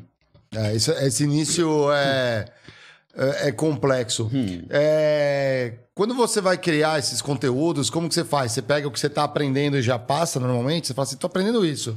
Já aprendi, já vou passar pra galera, pra geral. Como? Principalmente, principalmente isso. Com relação a investimento, né? Eu falo muito sobre investimento na medida em que eu vou aprendendo. Então tem muita coisa que eu não sei. Por exemplo, Duda, como é que investe em ouro? Não sei, velho. Eu não aprendi isso, não tive tempo de estudar isso ainda. Então eu não ensinei sobre isso. Quando eu aprender, eu vou ensinar a galera, né? lá, é. E eu vou indo aos poucos. Só que como a minha prioridade é mudar a mentalidade e tirar o pessoal da pobreza, eu vou com calma em alguns tipos de investimento, né? Eu já falo sobre vários Claro, eh, as lá e tal. De, mais- de maior risco, né? Isso, Imagina. é. Aí eu, eu vou com mais calma, sempre deixando bem claro, porque ao longo de dois anos tem muita gente que já saiu da pobreza e quer começar a investir em outras coisas. Só que eu não posso perder o foco do meu canal, que é ajudar o pobre. Legal. Eu até gravei um vídeo esses dias falando sobre isso. Que o pessoal às vezes reclama, pô, Duda, seus vídeos estão ficando meio repetitivos, você fala muito pra gente não fazer burrice, montar reserva de emergência, não ostentar e tal. Só que, cara, no Brasil tem 200 milhões de pessoas, o meu canal só tem um, um e meio, né? Então tem falta, que reforçar. é. Falta muita gente que não teve acesso a esse conteúdo conseguir mudar de mentalidade. Então, eu tento não mudar o foco do meu canal. Então, por mais que hoje eu esteja mudando a minha vida, enriquecendo e tal, eu continuo com a mesma simplicidade de sempre, eu continuo falando sobre o mesmo conteúdo de sempre, porque eu quero sempre falar pro pobre e ajudar o pobre a mudar de vida. E, e muitas vezes é na repetição. É na repetição. Esses dias eu fiz uma, uma reflexão lá no, no meu. Ah, e aí sobre conteúdo do Instagram. Ah, É o que eu, eu vivo. O, vi- o tempo todo. É o que eu vivo. Então, tô andando de trem, posto um Reels. Vou na feira comer pastel, vá lá do, do pastel, sabe? Então, é muito fácil eu produzir conteúdo porque eu sou, de fato, uma pessoa simples. Não é tipo a minha, o personagem, sabe? Ah, o Duda é pobre, ele tem que fingir que é pobre o resto da vida. Não, eu não finjo que eu sou pobre, mas eu sou simples de verdade. Eu não faço questão de ostentação, de roupa de marca, de coisa cara e tal. Então, a minha vida, do jeito que eu a vivo, se torna um exemplo pra galera conseguir mudar de vida. E isso é muito bom. Seria ruim se eu não pensasse assim. Por exemplo, imagina que eu tô rico, tenho dinheiro pra caramba, ai que droga, velho.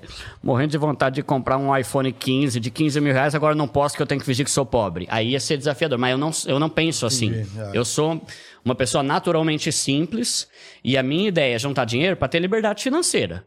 Não, não, não ligo pra ostentação, essas coisas, né? Então, o que eu quero é ter liberdade financeira. Tô batalhando, tô juntando, tô trabalhando, montei empresa e tal, porque eu quero daqui a uns 10 anos.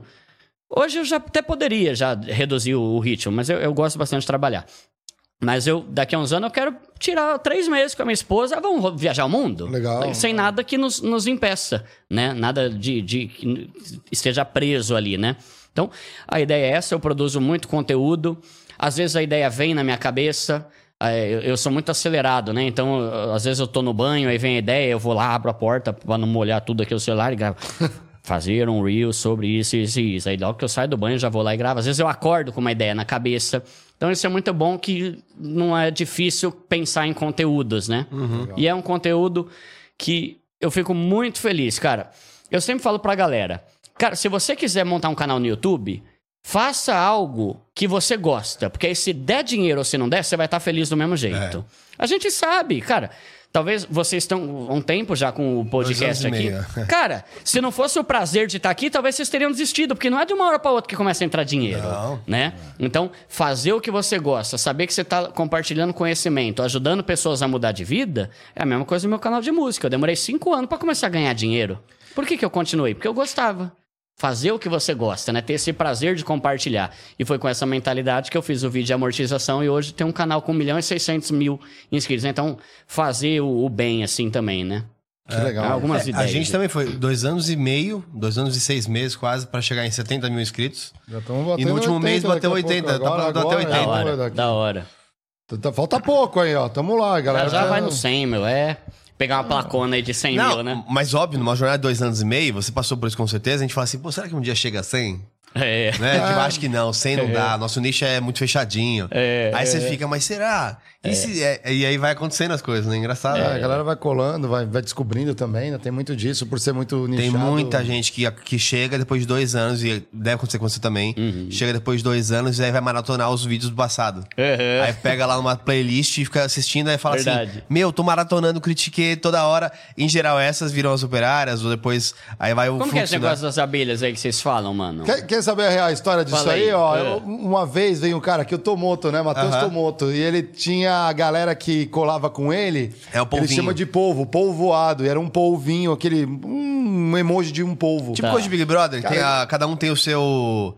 é, o cacto, Cacto era da, Juliette. é, Ah, mas lá atrás, um, o cara né? já É. tinha isso. E aí ele, é, no dia, o chat tava assim, subindo o povo. Eu nunca tinha visto isso. A gente falou, mano, o que, que tá acontecendo? Aí ele explicou. Ah, é isso, a galera que cola é o povo. A gente falou assim, tá, mas então se você é o povo, quem é o- a galera que cola no Critiqueiro? Aí a gente tirou onda. Acho que a própria galera falou É, assim, ah, a assim, abelha. ó. Não, Era- era hoje isso, é- aí parece uma abelhinha. O logo era, o logo era É. antigo, né? O logo era esse. Aí o logo Tá. novo, né? gente? É. E aí, aí foram da abelha. A abelha é o bicho que trabalha, o nosso. Aí, É. aí começaram, pegou. A gente Da tem nossos grupos aqui das abelhinhas, É. né? Que é participam. Mas a gente tá descobrindo ainda, mas acho até isso que eu queria tocar um pouco com você. Porque assim, é, naturalmente a gente tinha algumas prioridades quando a gente começou a, a montar. Primeiro era, era ter uma equipe, que a gente pudesse ter uma equipe fixa. Então, pô, se a equipe tá trabalhando 100% para isso aqui acontecer, não é porque a gente tá live quatro horas por semana, hoje, né? O Critique, que o trabalho acontece em quatro horas. Uhum, Né? É. um trabalho a semana inteira pra quatro horas estar aqui na live. É, e aí a gente tá num, num processo de construção, que você também deve, deve ter passado um pouco, ou está passando, ou passou há, pouco tempo. Que é, dentro de tudo que a gente pode fazer, ser o cara que vai vender lá o curso de como ser promovido é, com, as, com a linguagem né, mega Ganhei mais bonita. de 30 mil por mês. Ganhe É. mais de 30 mil por mês. Uma Lamborghini atrás, né? É. Pra É, com- gerar o emocional ali, né? Só que isso- lancha com as meninas. Só né? que isso não pega a gente também, porque assim, a gente também, é, mesmo vindo de condições é, do mundo de corporativo tradicional, assim, vamos dizer, as grandes marcas, grandes empresas, a gente também é muito simples. Uhum. Eu moro aqui no estúdio.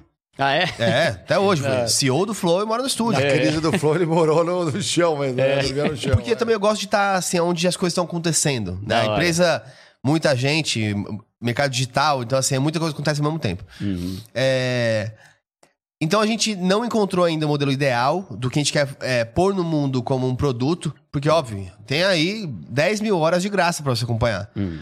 Mas tem gente que, se não pagar também, não vai dar o valor que precisa. Ainda mais, por exemplo, se a gente vai fazer uma mentoria é, presencial. Uhum. Pô, tem um custo disso, que a gente vai ter que parar, a gente vai ter que organizar pessoas para irem dar uma palestra lá, coisas do tipo, né? Então, a gente fez alguns embriões, então a gente tem hoje um grupo bem pequeno que a gente dá uma mentoria mais, mais próxima nos grupos. Pessoas que encontram a gente já viraram até meio que conhecidas da galera aqui. ABC Fernando, salve ABC Fernando. Salve, a a Poli, Poli. salve, A Poli. Poli tava aí já. É. Então, Deixei as é, abelhinhas aí. a gente tá agora, como a gente tá mudando de casa, você viu o nosso, Aham. nosso projeto ali pro ano que vem? A gente segurou um pouco a onda e quer vir no ano que vem com um, proje um projeto mais de longo prazo. Que a gente vai poder acompanhar as pessoas durante 12 encontros no ano. Porque assim, não é pelo dinheiro mais. Uhum. né? Então é muito mais pelo, ok, as coisas estão caminhando, deram certo. Então, como a gente faz algo que a gente gosta e que de fato não vai ajudar todo mundo, mas quem ajudar, vai ajudar muito. Criar comunidade, Sim, né? E aí você vai criando a comunidade, né? Porque É. aí as pessoas contam a sua história e aí as coisas vão voltando. Entregando pro mundo, né? Da Difícil hora. você conectar 100% só com o vídeo no YouTube. Sim, Né? sim. É, e, é, e é, mano, vocês estão crescendo pra caramba, né, mano? Muito da hora isso, tá, né? Graças a Deus tá, tá, É. tá indo muito bem. E, e é, e é legal essa ideia de compartilhar. E essa questão de você crescer e tal tem a ver também com o negócio do empreendimento, de você ser um empreendedor. No livro o, o Segredos da Mente Milionária, o autor fala né, que se você quer ficar rico, você tem que se tornar seu próprio chefe. E é, e é legal você pensar, a gente até falou, começou falando sobre renda extra, né? Poxa, ser meu próprio chefe, mas eu não tenho dinheiro para montar uma empresa. Normalmente a gente pensa, pô, pra você montar uma empresa, você tem que ter uma loja, um escritório, um restaurante, alguma coisa, ou abrir uma franquia de 100 pau. Só que hoje em dia dá pra você empreender do zero. Dá pra você empreender com pouco. Teve uma moça que até fiz um vídeo com ela, que ela foi no lançamento do meu livro lá. Ela falou assim: Duda, eu trabalhava o dia inteiro. Aí eu vi o vídeo lá de renda extra, eu comecei a fazer brigadeiro. Ela começou a fazer um- uma caixinha com seis brigadeiros, beijinhos, sei lá o que que é lá. Hum. Ela começou a vender, depois do horário de trabalho. Tipo assim, coisa de três meses, ela viu que já tava dando mais dinheiro que o salário dela. E ela saiu e hoje ela tá com uma empresa de brigadeiro. Caramba. Aí você pensa, como que ela começou? Qual era o capital inicial dela? Nada, era o Nescau, sei lá com o que que faz brigadeiro, né? E começou. Então, esse negócio de você empreender é um negócio que no Brasil, até falam, né, que é o país da oportunidade, né? Que dá pra você fazer de tudo. E você consegue abrir. Pega o exemplo que eu dei do, da- do aluguel de caixa de som. Qual foi o meu investimento? Duda, como é que você você abriu uma empresa? Não, eu juntei três pau e comprei caixa de som.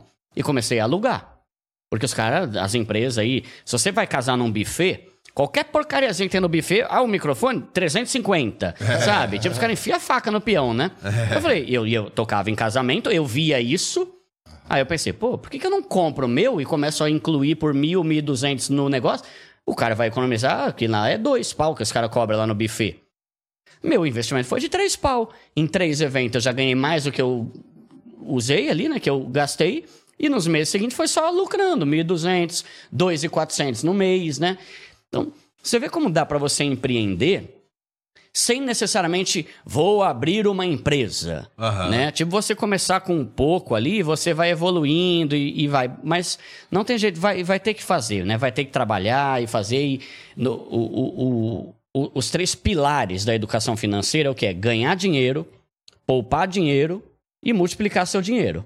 Ganhar dinheiro é com trabalho, poupar dinheiro é sendo simples, não querendo ter as coisas mais caras do mundo, porque aí vai ter dinheiro para você investir e multiplicar o seu dinheiro. Então, é um tripé. Né? Se você for pensar, o que, que é educação financeira, Duda? É muito complexo esse assunto, eu nunca tive isso na escola. É isso! Ganhar dinheiro trabalhando, poupar dinheiro sendo simples e não gastando tudo que você ganhou né, de salário, e investindo para você multiplicar esse dinheiro que sobra. Se não, você vai ficar no o livro Pai Rico, Pai Pobre, o autor fala da corrida dos ratos. É desesperador. Isso. e- o, o- Duda, o que, que é ser pobre para você? É você tá cheio de dívida, não ter dinheiro sobrando e tá na corrida dos ratos. Você trabalha para ganhar dinheiro, para pagar seus boletos, para ficar sem nada, para trabalhar, para ganhar salário, para pagar boleto, para ficar sem nada. Mano, que vida miserável! Por esse foi um dos motivos que fez eu escrever meu livro. Eu falei, "Ah, brasileiro trabalha muito para ter essa vida lixo, de viver para pagar boleto.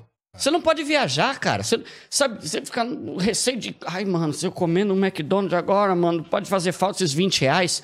Caramba, mano, a gente trabalha muito no Brasil para não poder ter um- um- uma qualidade de vida mais digna, né? Então, educação financeira se resume a isso: ganhar dinheiro, poupar dinheiro e fazer seu dinheiro se multiplicar. Se você não, não consigo estudar, eu não consigo ler, eu odeio ler, sei lá, fica com isso. É um resumo do que você precisa fazer para conseguir sair da pobreza. Só que o trabalho não é só o teu trabalho de 8 horas por dia. É ralar, que é o que a gente começou falando aqui, é fazer mais coisa. Para que entre mais dinheiro. Daí depois, ser simples. Ostentação. Ostentação, eu falo no, no meu canal. É a maior imbecilidade que existe. É você gastar dinheiro para se sentir superior, para causar inveja, para ser aceito. Pelo amor de Deus, mano. Se você precisa ter uma roupa de marca para ser aceito pelos seus amigos, vocês é tudo, são tudo babaca. É. Tanto você quanto seus amigos, né? Então, ostentação é a forma mais imbecil de você usar seu dinheiro. E, e, e uma vida de ostentação custa caro. Custa todo o salário do pobre. Não faz isso. Vive com pouco. Te- Tenha coisas simples. Eu- seja um pobre consciente, eu uso essa frase lá, né? Ser um pobre consciente é você ter consciência de que o teu salário não dá pra te dar uma vida de alguém que ganha cinco vezes mais que você. Então, compra o tênis mais barato. Só que você vai começar a investir. Tem um outro comparativo que eu falo também, que é assim lá no canal. Qual que é a diferença entre o pobre burro e o pobre inteligente? O pobre inteligente, ele usa o dinheiro que ele ganha pra curtir, porque ele merece curtir também. Pra investir e pra montar patrimônio. O pobre burro usa todo o dinheiro só pra curtir. Então, entende? São frases simples que eu falo, reflexões simples, mas que fazem a pessoa entender, caramba, mano, então como que é, Duda? Curtir, investir e montar patrimônio. É isso, velho. Porque você não vai ser rico por causa do teu celular ou do teu tênis. Você vai ser rico por ter dinheiro no banco e não dever nada pra Vai ninguém. parecer rico. É o dublê vai de ser. rico. É o dublê de rico que falam, né? Então, é isso. Mas você acha que as referências aí não empurram a galera pra, Ah, pro fetichismo, né? O fetiche de ter essas coisas. Ah, muito. O, o negócio. Aí veio ali a minha banda favorita, o cara tem ali o. Clipe de música do o YouTube. Nike de 300 mola, o cara é, É esse. porque é o- o Favela venceu, não é você ter 100 mil na, na, na conta. é Você tem um carro. Com um subwoofer no porta-mala, né? É, um- é- é, pior que isso. E aí você vê como é muito mentalidade. Tem caso e caso, mas não é o salário dele que é o problema. É o como ele tá gastando esse salário. Ah, Tem, tem gente que, se não ostentasse tanto, já tava rico faz tempo. Mas não dá pra andar com um carro se não for rebaixado. É. Puta que tá, deixar É, legal. e, uma, né? e uma rodinha aro 18, né? Lógico, é bonito. Senão, como que faz pra. E, e é da hora. É da Só que hora. é questão de prioridade, Sim. né? Não, mas é. uma coisa que eu vejo muito, por exemplo, a ge- a gente trabalhava na P&G. Uma empresa gigante que, em geral, tem um primeiro salário de entrada muito acima da média do Brasil, com certeza. É, E a gente morava em cinco no apartamento.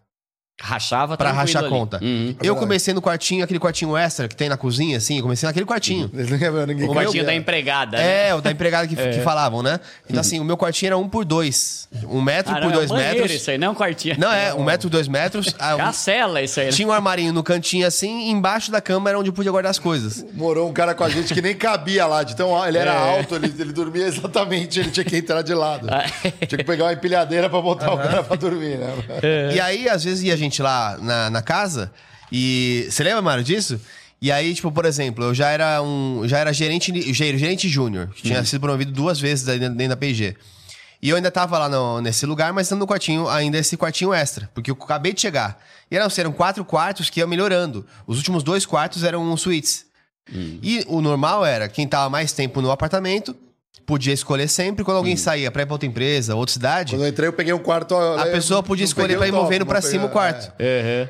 Então tinha gente que ia lá e falava assim: olha lá o estagnário. Que é como se fosse o esta- me zoando de estagiário. Ah, Ah, o tá. estagnário, ele mora no quartinho. e aí todo mundo assim, é, é, é. Três anos depois, tipo, essa pessoa era gerente, eu era gerente júnior. Eu já, tinha, já tava como gerente igualzinho, tava no último quarto. Mas era assim, ah, quer me zoar? Me zoa. Tá tranquilo, eu sabia o que eu tava fazendo, entendeu? Sim. Lógico. é Mas hoje o cara, tipo, ah, conseguiu um emprego legal, quero morar sozinho. Pô, e não precisa ficar com os Já quer pais. subir o nível toda Não hora, precisa né? ficar com os pais também, não. Não é, ai, fica no, até os 30 anos com os pais, não. Não é, não é sobre Não é isso. pra morar na pensão, olha. Mas vai é. dividir com os amigos, vai ver um lugarzinho É. menor, entendeu? Tipo, você não precisa. Quando você tá sozinho, o que mais você quer é um lugar legal. Quando você tá com os amigos, você tem um sofá velho e um videogame, você já tá jogando videogame, já tá tá, feliz, ótimo. é. É. Quando eu tava no último ano de faculdade, já estagiando, eu tinha que ficar rodando entre três cidades. Visitava minha família em São Paulo, tava... tinha que ir pra Valinhos, tava numa empresa legal, tava na Unilever nessa época estagiando, e eu voltava pra Guaratinguetá para estudar. Então eu ficava triangulando. É, em Guaratinguetá, para eu poder me bancar os custos, né? Porque apesar da, da universidade era pública, eu tinha que pagar a casa, morava lá. Então já era uma república. Quando eu fui para trabalhar em Valinhos, eu fiquei desesperado, porque não tinha como eu fazer a conta do salário que ia chegar como estagiário. Eu aí meu pai falou assim: agora você está estagiando? Já não tem mais ajuda para casa, você tem esse dinheiro. Eu falei, é verdade. verdade. Aí fiquei, falei, aí eu fiz as contas, como que eu vou morar? Fui ver apartamento para alugar, não tinha, eu não ia ter grana. Eu já tava cogitando ter que ficar pegando um fretado todo dia para poder ir trabalhar. Falei, puta, não vai dar. Aí é os amigos, um que conhece o outro. Aí me indicou uma casa que Sim. tinha uns caras que já dividiam para poder trabalhar. Eu nunca esqueço, o aluguel daquela casa morava moravam 10 pessoas. O Hum. aluguel daquela casa, era casa de interior, era 800 reais na época. Não é, até hoje. Oitentinha pra cada. Exato, era assim. Ah. Eu falava assim, mano, vocês são mó boy, velho. Vocês não pagam nada, cara. A geladeira, os caras sobrava grana, todo mundo trabalhando. É. Eu não ganhava tanto assim, mas pelo menos eu conseguia fazer aquele ano Uhum. de estágio e virar. Mas era muito disso, né? Não, não- não tentar se apertar. Onde é que eu posso economizar? E às vezes morar com uma outra galera. Sim, e tem uma, uma frase que eu falo muito que é assim: se você não sabe dizer não para os pequenos desejos, você nunca vai alcançar as grandes conquistas. Se você não sabe dizer não para o sushi, se você não sabe dizer não para um aluguel top você morando sozinho, se você, quer tudo, tudo. né? É. Tudo o cara quer ter. Você nunca vai conquistar as coisas. E, e, e qualquer pessoa, cara, eu não conheço alguém que tenha feito sacrifícios pra mudar de vida que se arrepende do período que, de perrengue que passou. Cara, o pobre já tá vivendo um perrengue constante, né? Então, que diferença faz? É. E aí eu falo muito sobre esse negócio que você falou aí, de você tentar viver um nível abaixo. Pelo teu salário, você podia ter outra coisa. Você podia pagar, mas quem falou que precisa? Quem falou que é minha prioridade isso agora? Né? Então, sempre viver um nível abaixo. Só que aí o cara, ele é analista júnior. Ele compra o leite condensado da Piracanjuba. Opa! Virei analista pleno, agora é só leite moça da Nestlé. Caramba, velho, pra quê, velho? Calma! Né? Continua no nível que você tava, porque se você sempre gasta tudo que você ganha, você vai continuar sempre cagado. A galera né? aumenta padrão de vida. O tempo todo. O tempo todo. E aí, entra esse negócio aí. Se a pessoa não tem um bom controle emocional, ela começa a se ofender por causa dos amigos que tá zoando. Aí, velho, você é mó muquirana, hein? Mano, te- tem uma, um- eu, eu faço uma separação lá de três tipos de pessoa na, na vida, né, com relação a finanças. É o muquirana, o econômico e o jumento. O muquirana é o cara que ele é muquirana, mas não quer gastar com nada, não quer. Não, você tá passando frio, velho, compra uma blusa. Não, eu não preciso, eu preciso. Eu, eu passo frio que for, mas não compro. Tá sempre sugando. Muquirana vem, é um bichinho que é tipo o piolho, né? Que fica sugando. Então a ideia do muquirana é o cara que só quer sugar dos outros, mas nunca bota a mão no bolso dele. Sim, é o Isso é o serrote, é o muquirana. serrote, né? É, é. Isso é zoadíssimo. O jumento é o quê? É o cara que não tem noção nenhuma. Ele quer torrar, ele quer as coisas mais caras, ele não usa cupom de desconto, né? Ele não vai procurar o cupom de primeira compra 10%. Não, eu sou vida louca. É, o- é, é o jumento, né? Ele vive a vida que ele não deveria viver e tá sempre lascado, pagando tudo pros outros sem ter dinheiro. E o que, que é o econômico? É o perfil ideal. É o cara que economiza porque ele sabe onde ele quer chegar. Só que qual que é a treta? As pessoas sem noção, que não têm educação financeira nenhuma, que só faz asneira com dinheiro, confunde o econômico com o muquirana.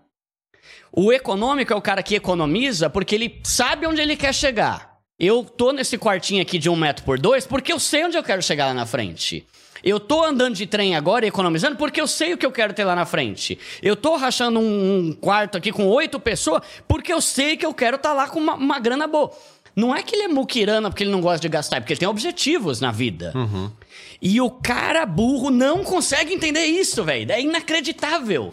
E aí, você vai mudar de vida e depois ele vai chegar pra você e falar que você teve sorte. Aí você fica louco. Caramba, velho. Você não falava que eu era burro? Agora eu tô aqui com um carro quitado, uma casa quitada, vida feita, liberdade financeira. Você vem querer encher meu saco falando que eu sou playboy? Na hora que eu tava morando no quartinho, eu fico até meio intenso. Deixa eu falar Não, mais baixo. já, já é passional também. aqui, é. A galera do meu canal já me conhece. Eu, eu vou ficando nervoso conforme eu tô Não, falando. tá, é, eu tô ficando nervoso junto. É. É, xinga também. Mas é, favor, mas é foda né? mesmo, é. Aí o cara chega e fala que você é playboy. Tipo assim, antes de eu ter canal, eu sempre ganhava pouco. Você tem que viver na miséria pra continuar. É, é, é. Aí, o, o- o- vamos no sushi? Não, não, não, não, é minha prioridade. É, é entender isso. Não é que eu não quero ir no sushi porque eu sou muquira, né? Porque minha prioridade é outra, era quitar meu AP. Aí depois você vai lá e quita, o cara vem e fala, você é boy, hein? É, você é boy, você gastou o salário inteiro com sushi, caramba. Né? Então, fica... Eu, eu quero deixar isso bem claro pra galera de casa, porque assim... Se você começar a ter educação financeira, começar a ser econômico pra mudar de vida, vão te xingar. Vão falar que você é trouxa. Vão falar que você é muquirana. Vão falar que você é burro. Só que quando você chegar lá na frente, também vão te xingar. Só que vida que segue. Hoje, nós três aqui estamos com a vida boa. A gente sabe o que a gente passou para chegar até aqui e a gente sabe o quanto a gente foi humilhado e zoado e ofendido lá atrás. Só que agora vão falar que a gente é playboy. Vão falar que a gente é boyzinho, vão Não, falar que a gente cara- teve... A gente tem cara de boy, a gente tem cara É, de boy, mas tudo- não tem... tudo olho Não, mas claro. não tô, mas não temos, mas não, mas, Mas, estamos coisa... tão sossegados não, estamos correndo isso, atrás. Isso eu acho interessante, porque assim, é, por exemplo, eu... A gente tem aqueles truques que você vai... Pra, pra ir se... Se... Policiando, né? policiando e amadurecendo financeiramente. Então, por exemplo, eu ia, é, ia pagar hoje, sei lá, 50 reais no Uber pra ir em tal lugar. É, Mário, sem eu pla- planejar, não porque eu pedi pra ele que é o Mukirana, quero absorver dele. Ô, sem mano. planejar, ele fala assim, cara, te dou uma carona, tô indo pra lá, vamos. Ótimo. Eu pego os 50 reais eu ponho em cota Hum. de, de FII lá, de Da hora. fundo de investimento. É, por que isso? É porque eu sei quanto vai faturar? Não, mas é- esse, esse é o ponto. Os 50, se ficar na minha conta, eu vou gastar com alguma outra besteira depois. Uhum. Então, eu economizei, virou cota. Já manda pra lá Virou logo, cota. né? É, não deixa bobeando no- na conta, né? Então, enquanto eu tava no- nesse processo mais de educação financeira, pra mim era muito isso. Tipo, ah, legal, vamos sair no final de semana? Vamos. Vou jantar e vai gastar 100 reais no jantar. Uhum. Ótimo, gastei 80. 20 reais, cota. Da hora. Uhum. E aí, depois, quando você começa a ver aquilo, é apaixonante, você fala assim, caramba, Funciona, De né? repente, tipo, só o que deu de cota esse mês eu posso ir jantar uma vez por, por final de semana. Sem mexer no teu salário. É. E é isso, é uma mágica, né? Mas é, difícil mostrar, né? Porque É. assim, é tão distante. E as pessoas acham assim, não, mas eu sou. é, Como assim? Eu vou, eu vou, vou colocar 20 reais em cota, não vai mudar nada na minha vida. Bom, eu tô fazendo isso, Hum. já tendo uma vida legal e construída. Então, assim. É porque isso. Tem gente que não bastante pra ela é ser uma fudida, ela quer que os outros sejam fudidos. É, se eu tô cagado, todo mundo tem que estar. É isso, é isso. E é fica muito triste foda. quando vê alguém mu- mudando de vida, né? É. É. E, e você vê, tem muita gente que tem um salário ótimo, mas cai nesse erro de você ter um nível muito que não precisa. Médico. Médico. Médico faz isso. Tem um monte de médico que segue meu canal lá. Que, pô, não é pra pobre, velho. Como assim? Médico ganha 30 pau, mas tá lascado. É. Né? E tá aprendendo. Por quê? Porque tem que ter um padrão. Tem que ter um padrão. Pô, velho, eu sou médico, vou chegar com um Fiat Palio 2000, né? É. Eu tenho que. Pô, mano, eu vou chegar com uma camisa da Renner, né? Vou pega mal. Tem gente então, que, olha aí, o é. cara, ele, ele quer ter um padrão de e, e muitas vezes é a amizade que influencia mal. É. Meus amigos são todos ricos, só eu que vou andar de roupa de marca popular? E daí? E daí, caramba, né? Só que aí ele começa a subir o nível, subir o nível, de repente começa a cair o número de atendimento, começa a cair, ele perde o emprego, tá aí. Como é que ele vai manter agora o custo de vida? Foi o caso de um médico, cirurgião plástico lá do meu canal. Ele ganhava mais de 30 mil e não tinha nada. Ele não tinha patrimônio nenhum. Ele tava endividado, sabe? Como, velho? Eu, eu, casado, ganhava três e vivia tranquilo. Como? É o padrão de É o vida. padrão de vida. Que não precisa. E a nossa, o, no- o Brasil é, valoriza, não é que valoriza, né? Mas é que tem essa cultura da ostentação que idiotiza o brasileiro. Você já pegou uma galera que quebrou muitas vezes, assim? Porque a gente vê uns empreendedores de palco aí que falam, eu quebrei cinco, mas quebrou, quebrou, o que é quebrar, né? É.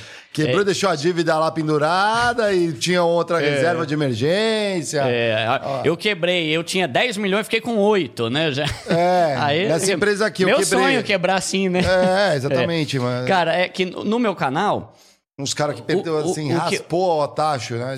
Eu não, não me lembro de algum caso assim, que é que eu, eu também não consigo acompanhar todos os directs que eu recebo, né? Eu tento acompanhar o máximo, né? E responder a galera, né? Mas tem de tudo lá. Mas o que mais tem é gente que não sabe lidar com o dinheiro. E eu não os culpo. Eu uso esse linguajar, como eu falei, porque é uma pegada de humor, com tapa na cara, com choque de realidade, com didática, tá tudo envolvido. Mas não dá pra ocupar, gente nunca teve educação financeira na vida. Né? Eu nunca tive na escola, sabia nada. Tanto que até 36 anos eu só conhecia poupança. Então não dá pra culpar. Então o que a gente tenta é dar um- uma luz e falar, tem algo melhor pra você conquistar. E seu caso, acho que é interessante, acho que é nitidamente por isso também que você se conecta com, com as pessoas, etc. É, o fato de você ser um educador né? Então, aula de música, beleza, mas você é um, é um educador. E você sentir dores já te coloca apto a falar por uma, pela sua verdade. Então, quando as pessoas entendem isso, elas veem que assim, que- olha só, que legal. Eu não preciso ser um cara matemático É. pe- pra ter minhas finanças em dia. Eu não preciso ser um cara financeiro pra cuidar das minhas finanças. É, e eu, eu acho que você tem feito um bom trabalho em, em entender que, obviamente, isso também te gerou frutos. é, que era uma coisa que você nem era o que você mais gostava. É. Mas se você pudesse escolher assim, a, a criação de conteúdo, o dinheiro já não é mais um ponto. Já ajudei as pessoas que eu acreditava que eu podia ajudar, óbvio que sempre pode ajudar mais. Mas chega num ponto que você fala assim, tá, mas o que eu quero fazer por mim? O que, que você faria? Que tipo de conteúdo você falar assim, cara, eu vou pôr no mundo assim, se fosse escolher 100%, seria isso. Cara, eu gosto muito de música. É que o legal é que música é da hora. Não sei se vocês tocam alguma coisa. Eu vocês toco. Você toca? Toco. É da hora. Música é muito louca, né? guitarra, É, é- é gostoso demais, Eu né? gosto. É o Mara faz prazer- as vinhetinhas dos programas. É mesmo? É. Ó, que É, da hora. que eu fiz com o meu professor ainda. Nunca parei de estudar. É mesmo? Ó. Nunca parei de estudar, mas também Roqueiro, não consigo roqueiro? aprender. Gosto mais de rock, mas toco de tudo, cara. Da hora, toco da muito hora. funk americano, gosto de umas paradas Funk é diferentes. louco, né? É, mão direita. É. É isso aí. Mano, é muito bom música. Só que educação financeira transforma muito mais a vida da pessoa do que falar de música. Então, por mais que música seja um prazer, a educação financeira transforma e dá uma nova possibilidade de a pessoa ter uma vida totalmente diferente. Então, eu continuaria. Mas qual que é o meu plano? Eu tenho meu canal, eu tenho meu programa, eu gosto de fazer isso, é uma vida. Trabalho bastante. Mas o bom é que agora eu sou meu chefe, então quanto mais eu trabalho, mais eu ganho e não outras pessoas, né? Isso me dá alívio. É, mas o que eu quero é um dia, eu tenho conversado com a minha esposa, né? A gente criar uma ONG. Que uma legal. ONG de, de. Tipo orfanato, assim, sabe? Legal. E a gente ter a nossa própria associação, instituto, assim, alguma coisa de ONG. E aí eu ter bastante dinheiro investido de forma que tenham pessoas que ajudam, né, contribuem lá, Legal. mas se não tiver, a grana que eu tiver investido é suficiente para pagar todas as contas daquele orfanato, por exemplo. Então, Legal. esse é um plano que eu tenho de vida, assim, sabe? E uma coisa que eu, que eu falo lá também, não sei se entra aqui no, no, no nosso tema, mas é sobre generosidade. Cara, tem até um capítulo inteiro que eu falo sobre isso. Eu não vejo por que ser tão rico se um dos principais motivos for ajudar muita gente. eu não Isso, vejo por que, cara. Tipo assim, se você me perguntar, Duda, você tem vontade de ser bilionário? Cara, não, não tô nem aí pra ser bilionário, a não ser pelo fato de que, caramba, se eu tiver bilhões, eu vou ter muita grana pra ajudar muita gente. Sabe? Tipo, mano, toma um AP aí pra você, velho. Tô vendo que você tá ralando aí, se matando, né? Toma um apartamento. Pô, que louco isso, né, mano? Então, assim, eu quero ser rico. Só que qual a minha meta financeira? Juntar 5 milhões. 5 milhões já me rende ali 50 pau por mês. Já dá pra ter uma vida de rei que eu nunca tive na vida. Tá ótimo. O que passar disso, eu penso, mano, é pra ajudar mais gente cada vez mais. E aí eu fiz um propósito que é quanto mais eu ganho, mais eu contribuo. Então hoje, 30% de tudo que eu ganho, eu dou para outras coisas. Então, questões de igreja, missionário, orfanato, ajudar pessoas. Esses dias deu uma grana lá para uma pessoa que o filho dela estava precisando de um tratamento de câncer Caramba. e não tinha condição nenhuma. Pô, que prazer, velho, eu saber que hoje eu posso fazer isso. Eu já tive do outro lado. Né? Então, para mim, é fundamental que à medida em que a gente enriquece, a nossa generosidade aumente. Eu até falo uma frase também, eu gosto muito de frase de efeito, que ela gera uma lição com uma frase curta, né? A generosidade é o melhor remédio contra a ganância. Se você não aumentar a sua generosidade, a sua ganância vai crescer, ela vai tomar lugar. Você nunca está satisfeito. Não, meu, meu objetivo é ter 10 pau. Aí você pega 10, 10 mil. Não, não, 10 não, eu falei pouco. É 50. Aí você chega a 50. Não, 50 mesmo. Mas 50 não dá pra ficar de boa mesmo. É 500. Você não tem limite É. o, o teu desejo. E se você tem sempre uma meta, você vai ter sempre uma desculpa pra não ajudar outras pessoas. Não, eu não juntei um milhão ainda. Não, eu não juntei 20 milhões ainda. Então, fica um- uma, uma dica que eu dou pra galera né, que tá assistindo. Que a tua generosidade aumente na mesma proporção que suas riquezas. Senão não faz sentido. Senão não faz sentido. Pra que, que você quer ter tanto, cara? E não tô falando que é errado ter tanto. Se eu tiver um bilhão um dia, maravilha. Mas pode ter certeza que muito do que entrar pra mim todo mês vai ser pra ajudar outras pessoas. E isso é fundamental. Mas eu acho isso meio foda. Tava pensando nisso na semana passada. É, E aí não é uma crítica também, que Uhum. assim, talvez eles nem pararam no, no alto do Olimpo, lá onde eles estão, nem pararam pra pensar nisso, ou já às vezes pensaram, né? Mas vamos pegar uma fundação, pessoa muito rica, pra não falar o nome de ninguém. fundação, pessoa muito rica. Se ela pega e doa um bilhão de reais ou dólares todo ano, que veio de lucro das empresas que ela tem, Uhum. pra Não, mim ela tá imposto. tirando do trabalhador. Não, ela bate. Por como Ah, assim? entendi. tipo assim, Ah, entendi. Não, mas Eu- é que ela bate. Critiquei agora, De critiquei imposto, eu fatura, entendi, eu fatura entendi. 5 bi no ano. E Isso. eu, através da Geiger Foundation, eu vou É teu doar um sobrenome? É teu bilhão. sobrenome, Geiger? É, Geiger. Ah, é. Geiger Foundation, eu vou doar um bilhão. E aí todo mundo fala assim, nossa, como o Geiger é generoso. Cara, generoso são as 10 mil pessoas Que estão deixando de ganhar mil reais pra eu falar, toma um bilhão, alguém... Que bonito, né? Que bonito, é. E aí o dissídio Entendeu? de 2% no salário dos funcionários. É, né? é não, e parte da curva não tem aumento, porque E de é novo, performance, é, né? pessoas, porque é importante falar isso. forçada. é. Importante falar isso na internet.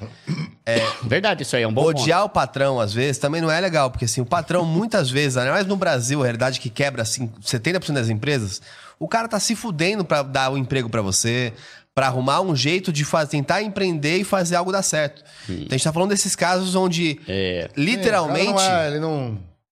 né, não... Um pequeno negócio. É, é, pra é. fazer o status dele, né? Pra fazer a, a média dele ali, né? Duro Que que também tá tem uns caras também que aí pega, né? Tira, o Lucas vai comprar a Porcheira e o negócio, né? A gente quer só- É. vai subindo o padrão de vida e a galera não olha. Cara, você sabe que ah, uma das belezas né, da, da, da profissão que eu tinha no mundo corporativo, né? Como, como compras, né? Eu tinha muito contato com todo tipo de empresa. E uma das empresas que foi fornecedor, na época até de P&G, nunca esqueci um salve pra essa galera ali, uma, uma japonesada muito louca ali da Jaguaré Embalagens, nunca esqueci. Fica em Jandira. Jandira, aqui na, na região metropolitana de São Paulo, é uma cidade muito carente. E até de contraste, que você atravessa ali a, a rodovia, você tá no Alphaville. Dois mundos totalmente, Totalmente diferentes. diferentes. E a fábrica deles ali, uma fábrica bonita, bem organizada e tal. É, fazia embalagem de papelão. Acho que ainda existe a Jaguaré, deve ser. Ainda tá bom. Se a galera conhece aí, a turma ó, que manja de tudo, do Google, depois descubram. Eles tinham um projeto social dentro da empresa que eu achava fantástico. Os caras conseguiam é, fazer uma leitura individual dos colaboradores, funcionários. Não era aquela coisa assim, ah, vamos dar um benefício para todo mundo, ah, todo mundo bateu a meta, toma um bombonzinho para todo mundo. Não, é. É do tipo, Duda, o que, que você tá precisando? Você tem onde morar? Onde é tua casa? Ia lá visitava. Ó. É, acompanhava. Tinha gente que começava a trabalhar. Às vezes, meu, tava morando assim no contrapiso, as paredes de tijolo. Os caras, não, nós vamos construir tua casa. Hum. E aí a galera da empresa, não é assim, ó, o RH vai lá, toma um vale aqui Aham. e passa na Leroy Merlin, na casa de construção e compra. Não, não. Eles faziam um mutirão e iam lá. Então, os seus colegas de trabalho ajudavam no fim de semana a levantar as paradas. Da hora, hein? E não é só a galera chão de fábrica. É o cara que é gerente do financeiro, Top, é o top. presidente da empresa e é junto. Da hora, hein? Então o cara vê muito mais valor e fala: Meu, não é eu construindo minha casa, é como comunidade, a gente juntos, realizando os nossos sonhos. Uhum. Né? De ter uma vida Sim. digna, aquilo que você falou, de ter uma casa legal, de tudo mais. Depois que você tem uma casa legal, cara, tem certeza. A empresa, por mais egoísta que ela seja, numa atitude dessa, ela também tá pensando, ela tá pensando nela. Se você pensar assim, ah, a empresa não faz isso de graça. Pode até ser. Uma segunda intenção, Mas às vezes. como né? trabalha melhor um cara que não vai passar frio, É, que vai chegar em casa e falar: Nossa, que casa bonita, minha família tá aqui. sim. Olha que condição melhor, tem água. Então, assim, muda muito a mente do cara. E aí eu concordo, o cara já contendo o básico, pô, é uma preocupação a menos. E sim, ele vai dedicar mais tempo para fazer um trabalho legal. O cara que não tá com a cabeça em outros problemas, ele não tem. eh, diminui acidente de trabalho. Verdade. O cara já, já tem um clima legal, não briga com outro colega, não fica aquela rusga. Então todo o clima inteiro da empresa melhora. Sim. E você pega, por exemplo, Um salve pra galera lá da, Da hora, propaganda legal. de graça dos caras aí, Da mas hora, é hein? verdade. Da hora. E quando eu tava, porque eu tava numa empresa maior e via ele como fornecedor, era um fornecedor, eu podia chegar e falar, "Ah, fiz o contrato e tchau. Mas por se entender que a empresa era daquele jeito, é aquilo que eu valorizava. Falando, não, esse é um fornecedor que eu tenho que ter dentro de casa. É. Porque, por maior que seja global a empresa que eu estava, estava na P&G na época, era gigantesca, eu falava, pô, a gente tem muito a aprender com uma empresa dessa, cara. Da hora, hein? A menor ensinando a maior, Com né? certeza. É. Você não sabe de onde vem o famoso benchmark, você não sabe de onde vem a melhor ideia. É. Quer ver Isso o... é muito louco. Dentro desse exemplo que você deu também, às vezes eu dou palestras em empresas. Cara, eu acho muito louco uma empresa que se preocupa em ensinar educação financeira para os funcionários. Com certeza. Porque é isso que você estava falando. Um cara que tá todo lascado nas dívidas, noite mal dormida, insônia por causa de problema, não vai trabalhar tão bem. Então, por mais que seja, eu gosto quando é um negócio genuíno pro bem do funcionário. Mas querendo ou não, isso vai redundar em benefício para a própria empresa. Imagina um policial que tá cheio de dívida. Pô, qual, qual o risco do cara? O cara anda armado, velho. Quando você não dorme, tá mal, tá de, de sei lá, de estresse, mau humor, a chance de fazer uma asneira é muito maior. É muito então maior. é muito importante que as empresas pensem também nisso com relação aos funcionários e de modo geral, né? Não sei se aqui o público de vocês é muito empreendedor, assim e tal, mas, mano, Não, a galera é trabalhadora aqui que assiste É a gente. trabalhador? Tem os empreendedores, empresas Tem os donos de empresa Sim, também, eu é. acho que o Paulo Lema ainda não descobriu o Critiquei, mas já ficou um abraço. Depende também muito do, do canal. Porque, por exemplo, hoje no LinkedIn, a maioria da nossa audiência é- são CEOs. Então a gente já consegue É verdade, atingir, isso cara, é bem é legal. verdade. da hora, hein? É, até porque muitos passaram por aqui também, né? Então, em geral, aqui passa desde pessoas que falam com agentes do trabalho, Uhum. é, com agentes políticos também que influenciam o trabalho e pessoas que estão liderando né, os grandes mercados do, do, do Brasil. Então, é bem amplo, depende bastante. Óbvio, o TikTok vai aí... Até se perde um pouco o público. Às vezes o cara É, quer... TikTok é meio é, doido, né? o TikTok é meio doido. É. Mas tem bastante é, perfis diferentes, assim. Mas é, em geral, uma pessoa, pessoal de 20 a 45 anos, né? Ah, então é uma... Não, é Uma porque é legal boa. a gente falar sobre isso, né? Porque É que a gente gosta de saber o trampo da galera, como que faz. É. É, isso que a gente gosta de entender, né? O que, É, que não, você faz e, pra e- viver. E, o, né? e o dono de empresa, ele precisa entender por que, que é. Se você quer ficar rico, você tem que se tornar seu próprio chefe. Porque normalmente, quando você trabalha numa empresa, só o dono enriquece. Então, isso é um conceito. É, se você é dono de empresa, começa a honrar mais seus funcionários. Pô, cara, é. muito melhor você ser de uma empresa que você sabe que todo mundo quer trabalhar ali. É muito melhor você ter um trampo que todo mundo vai ralar pra não perder aquele emprego. Você é louco, o emprego dos sonhos, o cara paga 13 terceiro, 14 quarto, tem benefício, tem isso, tem aquilo. É, vai, ter- vai ser muito melhor pra todo mundo. Mas o fato é que tem muito chefe que é isso, dá o dissídio de 2% ali, fala é o que deu, e o cara tá tirando meio milhão por mês ali. né? Então isso é, é fogo, né? É. Cê- É, é tão bom, né, você... Eu, eu entendo também que tem muito... É difícil, é, É, isso que eu tem- falar, é difícil, porque assim... Tem dono de empresa, né, que não pode se comprometer e ficar dando aumento toda não, hora o, e o tal. problema no Brasil é insegurança jurídica. Imposto pra De caramba trabalho, também, a, né? a própria CLT, assim, óbvio que a CLT é boa pra várias coisas, mas é, ruim pra outras. Uhum. Então, assim, e aí quem fica esmagado? O, o empreendedor pobre. Também tem Tá. isso. Porque assim, o gigantesco, o cara que tem mil, três mil funcionários, dez mil funcionários, ele, um, ou ele consegue afetar até o nível da lei, Uhum. ou dois, ele tem uma estrutura tão grande que ele consegue de fato fazer essa divisão. Tá. Mas às vezes uma empresa aí que. Por que quebra 70% das empresas, empresas no Brasil? O cara lá, um empreendedor médio, nem teve educação financeira, mas teve que ralar e abrir uma padaria. Uhum. Aí ele começa a contratar pessoas, está crescendo e tal.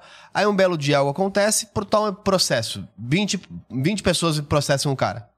Acabou, o cara a quebrou. é muito maior. o cara né? não volta É. mais. É. É, é. E então, assim, é, é- A gente sempre fala desses dois lados, né? Porque é, difícil É. equilibrar. Sabe uma coisa que eu, que eu acho legal, que eu já vi em algumas empresas, é que eh, tem muita lei também complicada, né?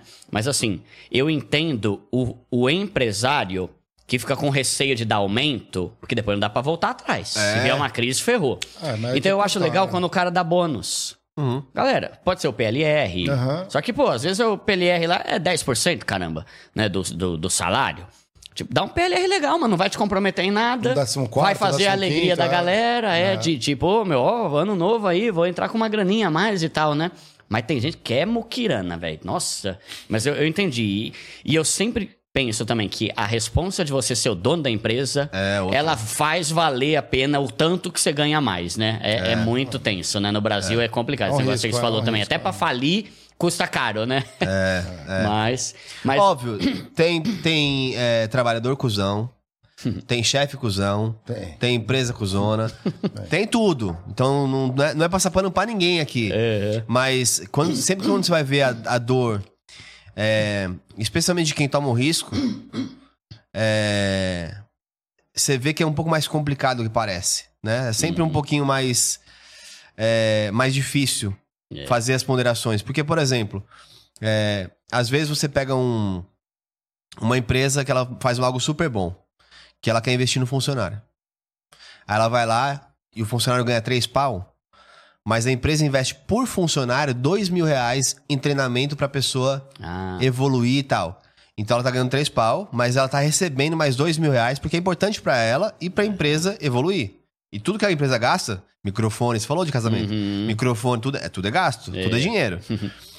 Aí o cara vai lá e fala assim, pô, tá me pagando muito mal. Vou pro João da esquina, que ele me paga quatro pau. Hum. Aí você chega lá, o cara te paga quatro pau, mas zero treinamento. Zero Uhum. reais investindo em você, e você de fato é uma carne. Aí esse cara reclama. Fala, sou uma carne. Bom, você trocou o cara que tá Você investindo vendeu, em você, é. trocou o cara que tá investindo em você, que era um bom chefe, carne, né?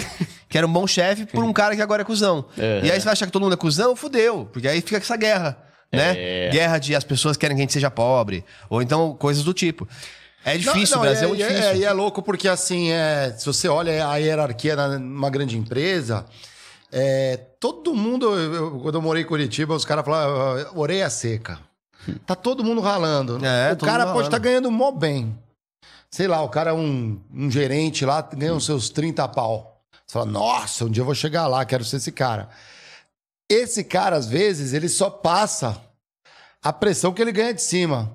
Hum. Então a liderança lá em cima fala assim: "Ah, mano, você tem que congelar, tem, ó, não pode gastar mais. O aumento, mas o cara fala, cara, a equipe tá indo bem, tá voando, olha só o resultado que deu. Não, mas é. Tem que distribuir. Tem sempre uma razão pra apertar. Aí o cara vai se transformando. Às vezes ele, o lado solidário, generoso dele, ele não pode, ele fica limitado. Então a gente consegue ver também muito essa galera aqui da média gestão super estressada. Porque às vezes o cara quer ajudar, não pode, se sente impotente, aí ele começa a ficar. se- fica desanimado, desanimada, a líder ali. A gente fala disso pra caramba, a galera vai burnoutando. É. Porque aí fala assim, pô, não consigo atingir meu objetivo, crescer, puxar uma galera boa pra, pô, pensar na empresa mesmo. E aí, às vezes, não é nem a, aquela assim, a cúpula, o Olimpo da empresa. Eles às vezes, nem sabem disso. Mas o caminho no meio até chegar nessa, nessa resolução, ele é tortuoso. Porque envolve política interna. Você não vai- política da empresa que está escrito em pedra, mas o jogo político entre as pessoas, entendi. puxar os favoritos, e os puxa-sacos. Tem uns que não colam com isso. Tem haters. Cara, é muito complexo. Mas é um fenômeno. E se, a, se a empresa não fica atenta nisso, e tem algumas áreas que deveriam olhar isso com mais profundidade, né? Se não olham isso ou não tem voz, é, a empresa vai erodindo, vai perdendo cultura. E aí é natural. A galera que consegue se posicionar bem, é mais ligeira, troca de empresa, Tudo consegue. Outros vão empreender. Quantos a gente não viu? Fala assim, o quê? Vou ficar engolindo isso daqui? Não, não, vou pensar em outra parada e vou fazer outra e tenta se agilizar. Mas tem a galera que tem muito medo. E aí a famosa algemas de ouro. Ganha até bem, tá legal, aguenta um sapo. Mas ninguém merece, né? Fala, putz, se eu for É pra outra vive. empresa, eu não sei como sobreviver, mano. E- E, Uhum. fica lá, meu, às vezes fica um tempão. Né? O pessoal fala assim, meu, é, é- é tipo cargo público, né? Que a Uhum. galera brinca, com respeito aos servidores, né? Tem gente muito séria. Mas parece, parece, não pode sair porque fica com medo. E aí entra também a necessidade de a pessoa ter um pé de meia, porque isso facilita muito ela tomar uma decisão dessa. Total. Tipo assim, pô, eu tenho aqui que seja 30 pau. Velho, se eu ficar um ano sem conseguir arranjar um emprego, eu tenho uma grana aqui pra pagar minhas contas. Agora, quando o cara não tem nada. É, é o que você falou, o cara, algema de ouro aí que você deu exemplo. né? O cara ganha pra caramba e não tem nada. Caramba, se você tivesse, seria muito mais fácil tomar essa decisão de migrar pra outra área, pra outra empresa, de tentar algo novo, de empreender. Porque você tem a, a tua grana ali pra, pra se, se virar, né? Mas muita gente não tem isso. E esse é um ponto importante também que eu falo lá no canal. Como eu falei, um dos pilares da educação financeira é ganhar dinheiro pelo trabalho. Tem muita gente que está acomodada num trampo ruim. E, e tem muita oportunidade de mudar de empresa ou de mudar de área. É. Tem gente, por exemplo, agora tá. Deu um estouro aí, essa área de tecnologia, né? É. E às vezes tem até o, o, o, o dar um, um, uma, uma recuada para algo que paga menos, para você ter mais perspectiva e, e, e, e, ter algo mais promissor. Então, eu já vi gente no canal que abriu mão de um salário de 5 pau para começar com TI ganhando 3. Mas hoje está ganhando 11. Uhum. Né? Então, por que, que você está preso nesse trampo? Você, é escravo aí? Tem, muitas vezes é o medo, muitas vezes é o não ter nada para garantir que vai dar certo, né? Não ter um pé de meia, né? Falei. Não, que o nosso primeiro editor de cortes, né? O Natan, salve Natan. Salve Natan mesmo. Ele é. começou aqui, ele ficou durante um ano fazendo cortes pra gente, era no, no começo. E Primeira temporada, Natanzão. Enquanto isso, esse primeiro ano, ele, ele é, fez o curso de, de programação. Uhum. Quando ele se formou, ele tava já é, avançando, começando a ficar bom o negócio, ele, ele arrumou um emprego de 10 e saiu. Olha. E a gente ficou hora, feliz né? e falou assim, pô, que da hora. É, prosperou. Não, ele veio meio É. sem graça, assim, né? Não, puta, eu... mas quanto você vai ganhar lá? Tanto. Vai! Vai, Seja pô, feliz. é. Vaza, Parabéns, é. parabéns, Parabéns, é. Se- deixa meu currículo lá também. Exatamente, É. ó. Qualquer coisa, meu. Tem eu aí, né? É, tem outra parada que eu acho que é legal você comentar, que é o seguinte, é... A galera às vezes vai se endividando, você comentou, né, de galera se endividando, ter dificuldade. Mas é para quem tem um cônjuge, às vezes dá para arriscar mais e um falar assim, cara, sei lá, vou empreender, vou ser MEI, vou tentar uns bicos diferentes, e o outro meio que tanca, né? Às vezes a esposa ou o cara e deixa a esposa ou o cônjuge é, é, buscar Um alternativa. arriscar e o outro ficar no mais seguro ali, né? Dá, só que tudo isso tem a ver com a organização financeira, que é um dos pontos iniciais ali para você botar a tua casa em ordem. O que, que é uma planilha financeira? Quanto a gente ganha, quanto a gente gasta e quanto sobra. Se você não tem esse controle, e eu não tô falando de minúcias, ai, de chiclete, não, tô falando o básico ali, água, luz, telefone, é, celular. Se você não tiver uma noção, fica muito mais difícil você tomar uma decisão dessa. Tem gente que toma uma decisão dessa e não tem noção de como que é a vida financeira dele. Quanto você precisa pra pagar suas contas? Não sei. Quanto você ganha, você e tua esposa líquido? Eu não sei. Caramba, velho, tá perdido, velho. né? Como é que pode? Então, se você tem uma planilha dessa de organização, dá pra você ver. Ó, peraí. Eu tô ganhando 4, minha esposa tá ganhando 5, 9. O nosso custo aqui é 6, 6, sei lá. Dá pra arriscar? Se a gente cortar isso aqui, dá. Dá pra você tentar dar esse passo aí adiante. Mas o que eu sempre falo é tenta empreender antes de sair do teu trampo. Ah, legal. Aham. Né? Que é o que eu fiz. O meu canal Primo Pobre, eu só saí do meu emprego depois de um ano fazendo os dois ao mesmo tempo. Os dois não, né? Os seis, que é aquele trampo todo que eu falei. Então, pra quem quer começar a empreender, tenta, hoje em dia dá pra você empreender pela internet, tenta fazer alguma coisa ao mesmo tempo que você tá trabalhando. Vai ser um ano do cão. Vai ser punk. Só que quando você vê que tá engajando ali, que tá engatilhando o negócio, aí você começa a pensar nisso aí. O ruim é a pessoa que não tem noção nenhuma, não tem preparo nenhum, não sabe se vai dar bom e pede as contas. Eu não aconselho isso a ninguém. Eu aconselho você a sair e vai chegar uma hora que você vai ter que tomar, vai ter coragem pra fazer isso. Até porque muitas vezes, né, ainda mais quem tá descobrindo uma nova fonte de receita num nível mais básico, é, o lugar do seu trabalho pode ser a sua fonte de receita, como É. exemplo, pão de mel, É, ou brigadeiro. Então, é. assim, é até bom estar lá, porque assim, já é pessoa de confiança, que você não tá se expondo tanto. Então você pode falar assim, ó, compra aqui comigo isso tal. Faço aqui mesas de tal coisa. Você vai dar uns pulos, né? Sim. Pode E, e- e a gente, em algum momento aqui, a gente falou sobre ir pro exterior e tal, né? Que a pessoa tem essa possibilidade. Sabe uma coisa que eu ouvi alguém falar esses dias que é verdade? O cara pergunta assim, mano, você acha que é uma boa eu ir pro exterior pra fazer um dinheiro? Cara, é legal. Só que, normalmente o cara vai pro exterior, ele trabalha que nem uma mula e volta com dinheiro. Por que você não trabalha que nem uma mula aqui? Uhum. Por que, que aqui você só pode trabalhar 8 horas, mas quando você vai pra Irlanda, você trabalha de sol a sol pra juntar dinheiro? Às vezes dá pra você fazer isso aqui, só que a pessoa não quer. É questão da mentalidade, sabe? Tipo, você não precisa estar fora do Brasil pra fazer bastante coisa e juntar uma grana. É que lá não passa Pra fazer vergonha escolha. aquilo que você falou É, lá dos ah, amigos ver, o fazer cara... renda extra, né? é. É, Então é bobeira Sei isso, lá, né, né? cara? É a questão da mentalidade. Tem um, um livro, cara, não sei se vocês já leram, é muito bom, mano, chama A Psicologia Financeira. É muito bom. É top, mano. Esse livro é top. Do Japinha, né? Essa é do Japa? É, ah, eu não- é, do, é do exterior o cara. é. Ele chama Morgan Russell.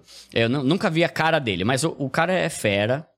E ele fala muito sobre isso, sobre controle emocional, sobre mentalidade, sobre as suas emoções, sobre como lidar com dinheiro, mais do que ter currículo, ter formação e ser um Faria Limer, sabe? tipo, cê... Salve, Tem- Jorginho. é, é da hora ele. É muito da hora. É comédia. Você tem uma frase lá, como que é que ele fala? Ele fala alguma coisa assim. O cara com o melhor currículo do mundo, a melhor formação, mas sem controle emocional, vai ser um desastre financeiro. E o cara que não tem um currículo, formação e um monte de coisa, mas tem controle emocional, vai enriquecer. Né? Então, você vê que muitas das coisas que a gente fala aqui tem a ver com a mentalidade, o que vão pensar de mim. Ai, mas eu vou diminuir o nível. Ai, mas eu não vou ter tênis. Ah, mas eu sou médico, eu não vou ter um carro. Ai, mas eu vou fazer renda extra. O que, que vão pensar de mim? Caramba, mano. O cara tá mais preocupado com o que vão pensar dele do que em sair da pobreza e mudar de vida. né? Então, tudo isso é controle emocional. E, e não é só estudar sobre o que, que é CDI, o que, que é CDB, o que, que é CDA, CDJ. É você saber controlar as suas emoções. Porque se você gasta mais do que você ganha, é controle emocional, não é conhecimento de, de investimento que tá te ferrando. É você não saber controlar o teu salário da forma que você deveria. E usar ele com inteligência, né? Mas faça esse. o- Faça o que você faria lá fora aqui no Brasil. Com certeza você vai conseguir mudar de vida em um, dois anos aí, né? Mas nem todo mundo quer isso aí, né? É. Hum. Bem isso. É, e, e eu falo também assim, às vezes, pra você controlar e, e se você der um pouco mais segredo, consegue pôr metas ou desenhar planos que sejam mais fáceis de seguir. Tava falando disso recentemente também. É, eventualmente as pessoas encontram um jeito, formas de tornar mais memorável é, o que ele consegue poupar. Vou tentar me explicar. Imagine que ao longo de um ano, você vai gastar entre gastos de comida que foi fora de casa, é, seja pedindo comida que você não fez, ou ir no restaurante, 10 mil reais. Uhum. Vamos supor. O que, que você pode fazer? Aí assim, ah, gasta 10, avaliou e viu que gasta 10. Primeiro corte, deixou 5 pra trás, certo? Uhum. Então 5 você vai investir, porque você tá agora reduzindo gastos que são supérfluos, né? Uhum. No primeiro momento. Aí você pega e faz o seguinte: você vai gastar é, mil reais, que é 20% disso, em um jantar. Uhum. Faz um negócio que todo ano você vai ter um jantar que você vai lembrar, tipo assim, nossa, lembra do ano passado? E aí você pega os outros 4 mil e divide em mais algumas, algumas vezesinhas. Você vai ter o dia a dia mais em casa, alguns, é, alguns jantares fora, Uns prazeres ali legais. alguns prazeres É. legais e um dia que você vai lembrar sempre. Porque assim, honestamente, você consegue lembrar todos os restaurantes legais que você foi? Não. Você não vai lembrar. É. Mas se você pegasse quatro deles, juntasse em um e fosse Aquele naquele lembro, lugar, é. Hum. você fala assim, meu, aquele lugar fecha só pra você. E vem o cara Carne de ouro, né? É, e tinha o salzinho lá. Mas é isso, às vezes as pessoas elas estão consumindo muito no dia a dia e não estão vendo que tá indo meio que pelo ralo, né? É. Sem perceber. E isso aí tem a ver também com um, um princípio importante que é assim. Não, não dá pra gente julgar porque cada um gosta de uma coisa. Uhum. Por exemplo, eu gasto dinheiro pra caramba com música, com instrumento, eu amo. Aí o cara chega e fala, pô, você gasta com violão, mas enche o saco por causa do meu tênis. Eu gosto de separar entre bens duráveis e bens não duráveis. Bem durável é tudo aquilo que você gasta seu dinheiro e que se torna seu patrimônio, vai... Ele pode ser convertido em dinheiro se você precisar, em outra ocasião. Aham. Um bem dura... não durável é uma balada beber Heineken. Por exemplo, você vai lá, você bebe a Heineken, no diazinho você mijou, acabou. Teu dinheiro não volta, foi uma experiência. É legal, é bom ter experiência, é, é necessário, a gente tem, que- merece curtir um pouco. Só que eu falo muito pra galera, tenta montar seu patrimônio. Lembra que eu falei do pobre inteligente? Eu falei que ele curte, investe e monta patrimônio. O montar patrimônio aqui é você ter bens materiais. Uhum. Tem gente que, por exemplo, quer casar, vai o cara não tem uma cueca furada pra levar, mano, não tem nada. Tipo assim, como que é? Tem, tem esse conceito lá na- no, no Oriente, lá, né? De o cara ter um. Tem uma palavra que eu esqueci agora. É tipo o, o- o patrimônio dele, assim, sabe? Que vem quando ele vai casar e tal. Ah, o, o Dot? É, Ah, tipo, dot, é, é. Tipo assim, cara, se você casar hoje, o que, que você tem pra levar, velho? Nada! Não, eu fui em oito baladas esse ano. O problema é teu, velho. Isso aí não é patrimônio. Né? Você tem uma câmera, você tem uma bicicleta, velho, pelo menos. Você tem uma moto, um carro, um terreno. Entende? Tipo, o cara não tem nada. Ele só tem experiências que ficaram pra memória e que não, não pode ser convertido em dinheiro. Então, esse é um outro ponto importante que eu falo no canal. Curta, com o que você quiser. Vai viajar, vai no cinema, faz os bagulho aí e tal. Investir dinheiro no banco, montar patrimônio. É ter, pô, querendo ou não, mano, se tudo der errado, velho, vocês têm essa TV, você tem aquela câmera, aquela, aquela, aquela, só que vocês têm milhares de reais em dinheiro. O mesmo princípio vale pra nossa vida. O que que eu tenho? Nada. Então, quando eu fui lá amortizar e para quitar meu apartamento, que eu falei que eu já tinha quitado quase 70%. Cara, eu me empolguei tanto com a amortização que eu vendi meu carro, eu vendi câmera, eu vendi violões, violões caros que eu nossa. tinha, mas era coisa que era meu patrimônio, entende? Tipo assim, eu não tinha só experiência, eu fui viajar bastante. Eu viajei, amo viajar. Viajar pra mim é uma das coisas mais incríveis do, do mundo pra se fazer. Mas eu tinha patrimônio que são bens materiais que podem ser convertidos em dinheiro se eu precisar. A pessoa não tem nada. Tem É, então- cunhado. Aí, Tem um, caso, tem, tem um caso interessante que, assim, eu sou muito curioso também, né? É, e serve como renda extra aí, dá uma, um tipo de, de uma ideia pra você talvez pensar se é pra você. É, que quando chegou a Copa 2022, é normal, todo mundo quer ter as figurinhas, né? E esse ano tem aquela figurinha extra lá, aquela figurinha dourada, né? E aí eu, tipo, animei bastante. Eu lembro que eu lembrei que eu tinha o álbum de 2018 que eu perdi. Eu falei, pô, eu queria colecionar. Não vou ficar colecionando muita coisa, mas o álbum da Copa é um negócio legal. é da hora. Vai que o Brasil ganha, né? Aí Você vai se É. animando. Aí eu vou comprar o álbum 2000 2018. Aí eu vi lá um vendedor que tinha vendido 400 álbuns 2018. Eu falei, nossa, cara, vende álbum pra cacete, né? Aí fui pesquisando, consegui o contato do cara, pra depois, pra- curioso, né? Aí perguntei, e aí, como é que você faz? Porque assim, é, como você tem 400 álbuns 2018? Ele fala, cara, acabou a Copa, eu já sei que os preços vão abaixar, então eu compro com 30% de desconto. Eu guardo numa, numa, num, numa, um quartinho, tem um quartinho que eu guardo só coisas por quatro anos. Eu guardo lá por quatro anos. Então fica fechado.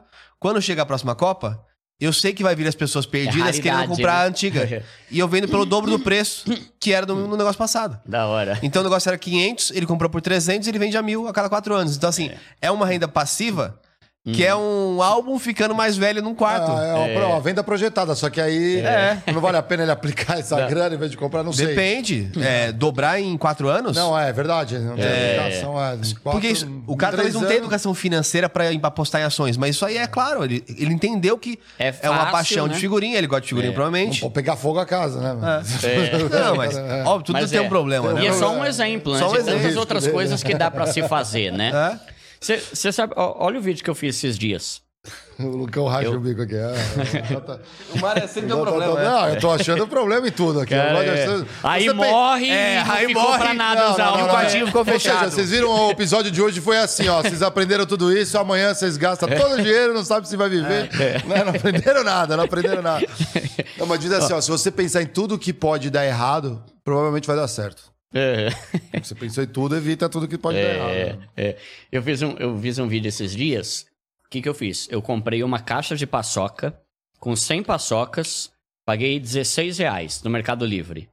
Vendi cada uma por um real. Uhum. Cara, aí eu filmei, eu fui com um cara, né? Eu até falo pra galera: o segredo pra você vender coisa é ter algum amigo teu filmando. Que todo mundo compra quando tem alguém filmando. Vamos ver 10, né? Cara, em uma hora e meia eu vendi todas. E teve gente que deu dinheiro e não pegou paçoca. Eu fiz um lucro de 113 reais em uma hora e meia. Até menos, acho que de uma hora e meia.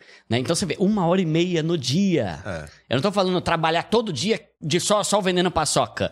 É trampar, aí dedicar uma hora e meia a mais pra você fazer isso. É- é- eu, eu tô, eu tô falando muito sobre renda extra aqui, que eu tenho sempre alguns exemplos, né? Mas você vê como é, é um negócio, né? É uma possibilidade, assim como esse cara arranjou a forma dele. Aí, no começo da sua fala, você falou sobre metas, e tem uma outra coisa que eu acho legal também falar so- nesse sentido, que é o seguinte. Eu. Primeiro, eu recebo muita mensagem assim, Duda, eu não consigo economizar. Eu não consigo. Quando eu vou ver, já torrei tudo, já gastei e tal. Aí, frase de efeito. Se você não tem nada incrível pra conquistar, qualquer porcaria na vitrine do shopping vai levar teu dinheiro. O segredo pra você conseguir economizar é você ter um objetivo. Uhum. É você ter um sonho. Foi assim que eu nunca fui lascado na vida. Eu nunca me preocupei. Só na minha época de adolescência que eu gostava da da Rui, aquelas marcas de surf lá que era moda na época, né? Pode crer. é. Mas fora isso, Da Rui, desenterrou. miliano, né? sei Sapatinho se- da Lui Lui. Ui, Pode crer. Ah, o, o sapatinho de, de camurça. É, todo mundo tinha aquele lá, menos eu, né? O meu era de uma marca alternativa. Mas, mano, Como chama aquela ongobongo? Ongo, Isso, é, Ongo Ombongo, é, tinha Ombongo, Ombongo. Ombongo. Ah, Hip Ombongo, Kicksilver, Local Mo, tinha uma, Mormais, é, sim. Mormais, bagulho de surf. Crer. Nunca aprendi a surfar na vida. Sempre sonhei, nunca consegui. Mas tava com os Headley É, é Headley. Headley era da hora também, né? Aí, eu, eu nunca fui de torrar dinheiro com besteira, porque eu sempre tinha uma meta. Comprar pratos da Zildjian, que eu era baterista. Sim, ah, você, era, você é batera é, de origem. é. Queria Puta, prato é- da Zildjian. Comprei. Então, eu nunca gastava dinheiro com besteira, porque eu sempre tinha alguma coisa mais da hora pra comprar do que aquela coisa que tava me tentando. E eu não, manjo nada disso, de neuro, sei lá, mas psicologicamente, quando você tem um bagulho mais da hora, aquilo que não é tão da hora te deixa. perde o brilho.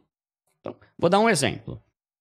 Se você vai numa loja e o cara. Você vê uma calça jeans, 200 pau. Caramba, que calça da hora, mano. Bom, eu não preciso, mas eu vou comprar. Vou comprar essa calça. Me vê essa calça. Daí chega o vendedor. Não, cara, não compra não, velho. Daqui a, duas, daqui a dois dias, mano, vai ter saldão aqui na loja. Você vai comprar duas por 200. Você vai esperar. Porque, pô, duas pelo preço de um, bem melhor. Então, eu tô falando isso pra, pra ilustrar que quando você tem um bagulho mais da hora, fica mais fácil não gastar dinheiro com idiotice. Uhum. E esse é o ponto. Onde a pessoa quer chegar? Onde você quer chegar? O que, que você quer? E aí entram as metas.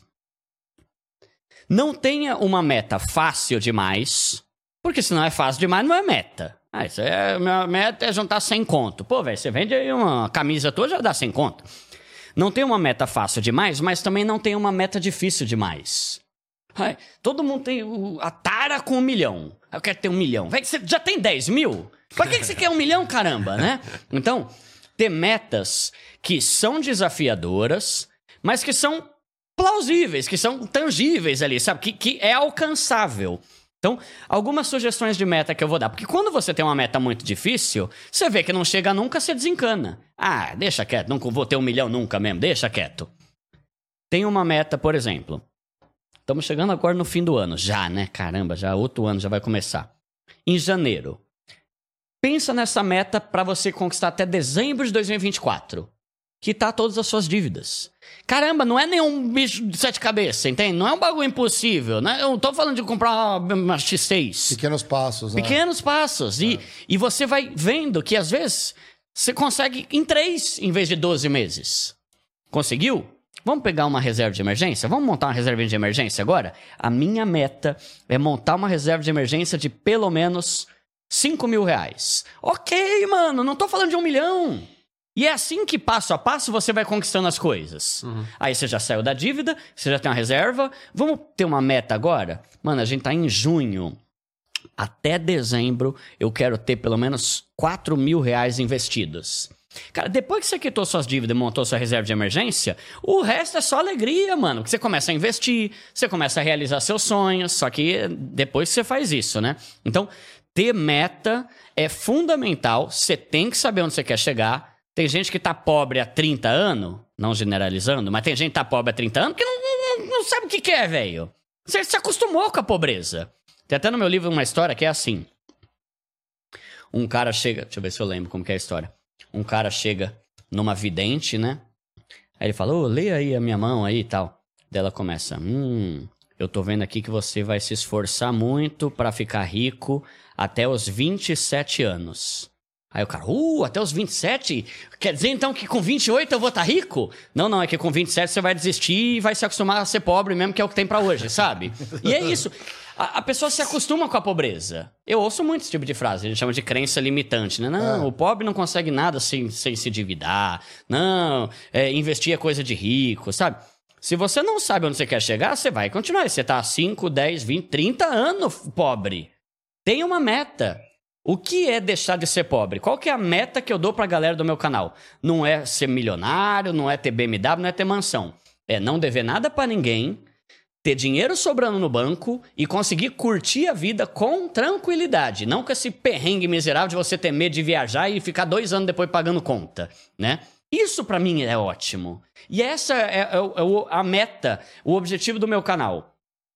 Pô, se ficar milionário, maravilha. Mas saindo da pobreza, saindo da corrida dos ratos, começando a curtir com alegria, montando seu patrimônio, uma reserva de emergência que não vai te deixar agoniado. Reserva de emergência, para quem não sabe, né? Aquele dinheiro que você tem separado só para urgência. É fundamental ter isso. É, outra coisa que eu postei esses dias. Não gaste mais que mil reais num celular se você ainda não tem uma reserva de emergência de 3 mil. Não gaste mais que 400 reais num tênis se você ainda não tem uma reserva de emergência de 3 mil. É questão de prioridade. Ah, Não tem, não, mas eu quero tanto o celular. O problema é teu, velho. Ter, ter uma reserva de emergência é muito mais importante que um celular de dois pau. E a reserva de emergência, ela te dá paz. Sabe aquela agonia do pobre? Meu Deus. Se estourar o chuveiro esse mês, eu tô ferrado, mano, que eu não tenho mais nada. Quando você tem uma reserva de emergência, você não fica vivendo nessa agonia. Se der ruim, você tá ok, tem a grana ali. Ela vai te. Vai fazer você evitar de fazer dívida. Porque quando o cara não tem reserva de emergência e surge um imprevisto, vai fazer o quê? Empréstimo? Cartão de crédito. Usar o limite, cheque especial. Quando você tem uma reserva de emergência, você não precisa usar isso. Então, é só benefício que tem. Então, monte a sua reserva de emergência. E aí, a partir daí, cara, depois que você quitou suas dívidas, é, tá aí uma meta fundamental para quem é pobre. Quitar as dívidas e ter reserva de emergência. Não é ter um milhão. Não é comprar um carro zero, sabe? É, é- é- é o básico. Começa pelo básico aqui. Que fazendo isso, você já vai ter muito mais qualidade de vida e vai começar a curtir do jeito que você quiser, gastando do jeito que você quiser, fazendo o que você quiser, né? A ideia é essa, sabe? Eu não, eu não vendo, tipo assim, o meu canal vai te deixar milionário. Não, talvez alguém fique. Espero que fique. Mas de sair desse perrengue, dessa vida miserável, de trabalhar que nem uma besta pra pagar boleto, já é uma conquista absurda, né, hoje em dia. E eu acho que assim, também tem o, ponto de você fazer uma, uma renda extra ou você, ou você conseguir guardar uma grana. Ele te ajuda em vários outros sentidos, no trabalho, te ajuda a você eventualmente entender melhor sobre, sobre vendas, que é importante É. se vender. Você vai num, num dia a dia ali e faz. Que nem eu, eu aprendi muito vendendo pão de mel, que acredite ou não, eu usei no meu trabalho na P&G, uma das maiores multinacionais do mundo. Porque Quando eu entrei na P&G, eu vi que o meu trabalho do pão de mel lá na, na faculdade, que também me, me, to- me tocava uma hora, porque era só nos intervalos. Hum. Intervalo eu saía, ia pro centro lá onde era a pracinha da faculdade, Uhum. as pessoas já vinham e compravam depois de um tempo. Então eu só trabalhava no, no almoço, nos intervalos de manhã e à tarde, na ida da van e na volta da van. Tá. E aí, às vezes acontecia, eu levava 100 pão- é, pães de mel, Tony voltando pra casa, sobrou 10, pã- 10 pães de mel. Aí eu já tinha que negociar talvez mais barato, porque estão mais surradinho. Hum. E eu não vou voltar pra casa com pão de mel, então eu quero que os caras com desconto comprem na van. Olha só, sem eu trabalhar numa grande empresa, eu aprendi sobre descontos, demanda, oferta. Hum. Aí, de repente, no, terceiro dia, eu vi que, pô, sobrava sempre de coco. Eu levava 100 sortido, tinha que adivinhar quanto que ia sair. Aí um dia eu peguei uma planilha lá e fui fazer na mão. Quanto que ia, ia melhor- melhorar a minha operação. Aí no final começou, a, em vez de sobrar 10, sobrava 2. E aí você vai aprendendo só com o próprio fato de fazer algo diferente, né? Da Que hora. depois você usa pra outra coisa. Então, Sim. comecem, gente. Comecem em alguma É. coisinha e vocês vão encontrar o caminho de vocês. E sabe uma coisa que eu acho legal também, pra esse desenvolvimento e tal? Ler livro, mano. É livro. Putz, ler livro é muito louco, meu. Eu sei que tem gente que não gosta de ler, mas tem até audiobook Não, e tal tem. em Tem dia, agora né? uns cursos também de graça, você acha, É. cara. Até de Harvard você acha, uns cursos gratuitos, tem um monte aí. Não, E, e- e ler pra- livro é da hora, porque Mas assim... duro é assim, ter tempo, né? É. duro é, às vezes a galera volta pra casa, leva, sei lá, pega duas, três horas de condução, né? Tem É. que às vezes fazer isso na condução ali, tá ouvindo. Sim, ah, é, é o que eu fazia também, né? No trenzão, às vezes, né? É. Às vezes é até uma vantagem do transporte público que você consegue ir lendo. Tinha vez que eu Você consegue lugar. Por exemplo, né? às vezes. É, é, é, é. eu, por exemplo, às vezes eu prefiro ir de trem para os lugares onde eu vou, porque eu consigo lendo, consigo trabalhando, consigo resolver minhas coisas. Agora, dirigindo, né? É um vício de ficar pegando o celular enquanto tá dirigindo, né? É, Então, até evito um pouco, né? Mas livro é um negócio muito louco. E eu levei uma reflexão esses dias lá no Instagram, que é o seguinte. Eu gostaria de andar com pessoas, sabe, gente famosa, tipo Warren Buffett, o maior investidor do mundo. É, sei lá, sabe, pessoas extremamente relevantes e tal. Abílio. É, Abílio Diniz. Só que assim, eu não, não conheço, eu não tenho vínculo nenhum, não, não tenho contato, não ando com essas Duda, Como você pessoas. não joga golfe com a Abílio? Pô, É, eu gostaria, né? Não assim, sei nem como é que pega no negócio. Mas, o- qual que é a reflexão que eu trouxe? Quando você lê o livro dessa pessoa, cara, você tá absorvendo tudo que ela tem de melhor pra te ensinar. Então, às vezes. Se foi ela que escreveu, né? É, porque hoje em dia tem os. É, isso aí é mancar. O meu, ó, 100% meu. Dá, dá pra ver pela tosquice da, do- da linguagem que é, né? Que a, a linguagem do meu livro é igualzinha do canal, Não, né? mas assim vale muito É, mais, é. cara. Não é o livro Mas, de- mano, tipo assim, você lê um livro do Warren Buffett, caramba, você tá absorvendo tudo que ele tem de mais incrível pra te ensinar, assim como se você estivesse andando com ele por uma semana, né? Então, evolui muito o a leitura de livro, é um negócio fundamental, porque a gente tem que evoluir em vários aspectos, não só no financeiro, não só na mensalidade, na, na, na, parte de investimento, mas de tudo, a parte de comunicação, a parte de vendas, né, a parte de como lidar com pessoas e tal, né, é- é- tem, tem muito conteúdo bom e livros transformam. Eu tenho o meu programa, e já foram várias pessoas famosas do mundo financeiro, né? Eu acho que até agora, não, que eu me lembre, não teve nenhuma que eu perguntei, e aí, como é que começou? Cara, era isso, isso, isso, aí eu li um livro. Mano, incrível o tanto de gente que mudou da água pro vinho quando leu um livro. Segredos da Mente Milionária, Pai Rico, Pai Pobre, Homem Rico da Babilônia, qualquer livro que seja, ou até de outras áreas, sabe? Tem muita gente que tenha, sabe, estudou por 80 anos. Leu um livro, deu, deu aquele start que, que não tinha dado até então, É, né? junta as coisas. É, então eu, eu aconselho a- as pessoas. Eu sei, tem, a gente tem um, meio que um trauma. Eu, eu, pelo menos, tinha, né? Porque na época de escola a gente só lê livro chato. Pelo amor de Deus. Eu odiava aqueles livros lá, né? Tem gente que gosta, mas Machado de Assis, esses bagulho, eu acho chato demais.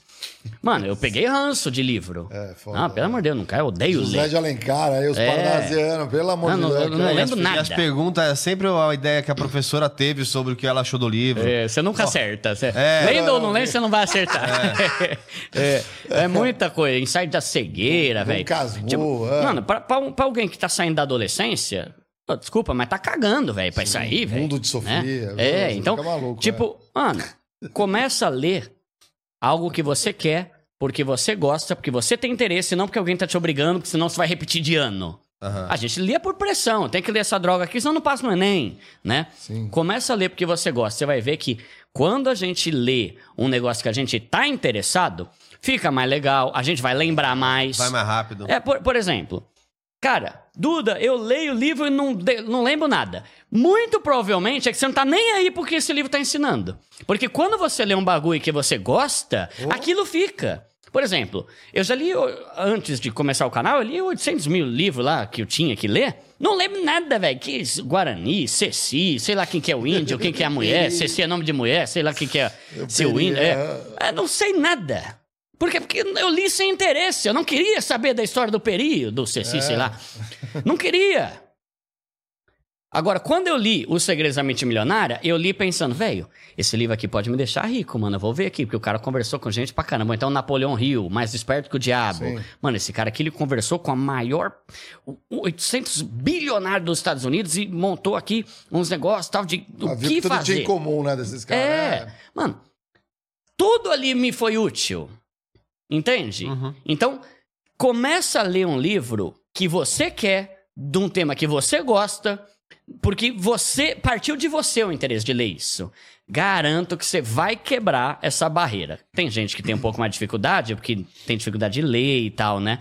Mas ler livro transforma muito a nossa mentalidade e a nossa vida pode mudar com a leitura de alguma coisa, né? Com certeza. Muito louco. Vamos ver o emblema do dia. Nossos convidados Hum. são eternamente emblematizados nos estúdios Flow. Olá, que isso? Caramba, tu tá bonito um demais, né? O, bomber.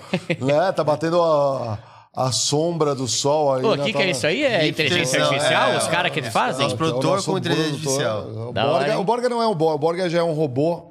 Ele para, ele vai subir aqui daqui a pouquinho. É. O Borga, ele, é- a gente, vocês acham que ele é de carne e osso, não é não. Ele é um ciborgue. A gente Tá da hora. Ele vai aparecer com a carinha assim. Construímos o Borga aqui, ó. É.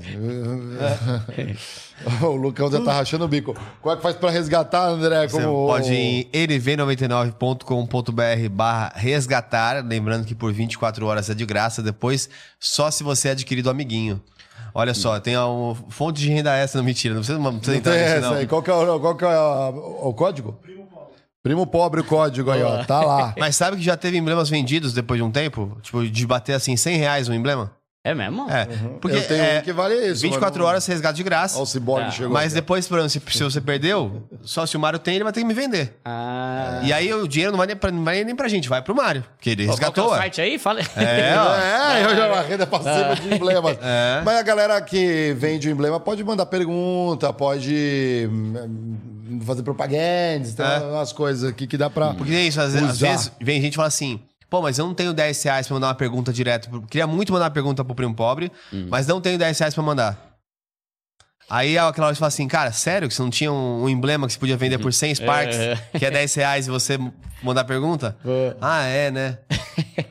Exato, exato. Aí dá jeito. Vocês- nós temos um ritual aqui no nosso programa que é deixar uma liga na nossa bolinha. Tudo como isso se é de gente que já veio? É, a galera Caramba. que veio e a galera que trabalha nos estúdios. Foi colocando aí o.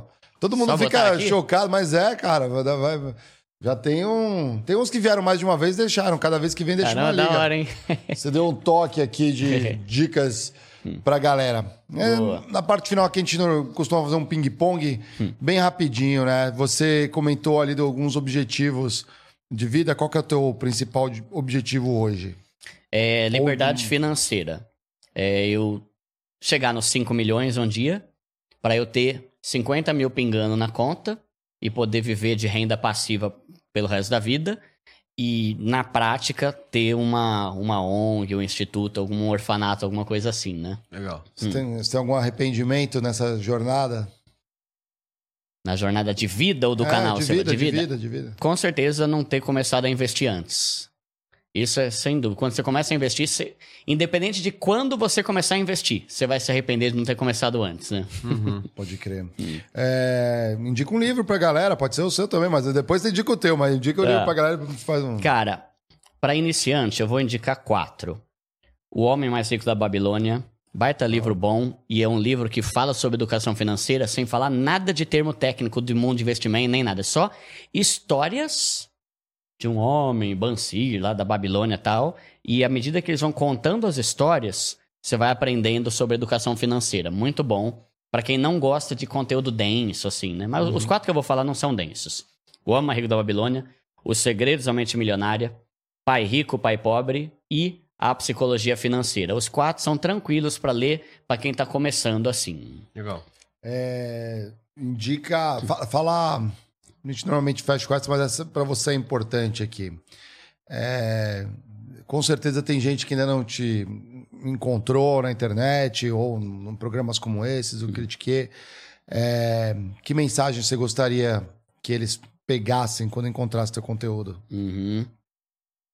Cara, tem várias, mas eu vou deixar uma. Estude. Estude. É, tem outra frase no- no- que eu costumo falar que é assim: O inteligente, quando ganha dinheiro, continua inteligente. O burro, quando ganha dinheiro, continua burro. Então, antes de se esforçar para ganhar dinheiro, se esforce em deixar de ser burro. Porque burro com dinheiro faz burrice. Então, estude. É a alma do negócio. Tudo que a gente tá falando aqui tem a ver com estudo, aprendizagem. A gente tá compartilhando conhecimento, né? Então, investe, cara. Nem que seja 10 minutos por dia, mano. Mas assista algo relevante, leia algo relevante, assiste um podcast por semana que seja, mas o estudo vai mudar a tua vida e vai fazer você evoluir totalmente. Não pense só em ganhar dinheiro sem querer aprender o caminho da- das pedras, né? Muito bom. A última pergunta que a gente sempre manda é: Duda, qual que é a- o que você compreende como trabalho pra você? O que, que é o trabalho? trabalho, eu acho que é a forma mais fácil de você enriquecer, né? É, Existem trabalhos chatos pra caramba? Existe. Eu já tive essa fase.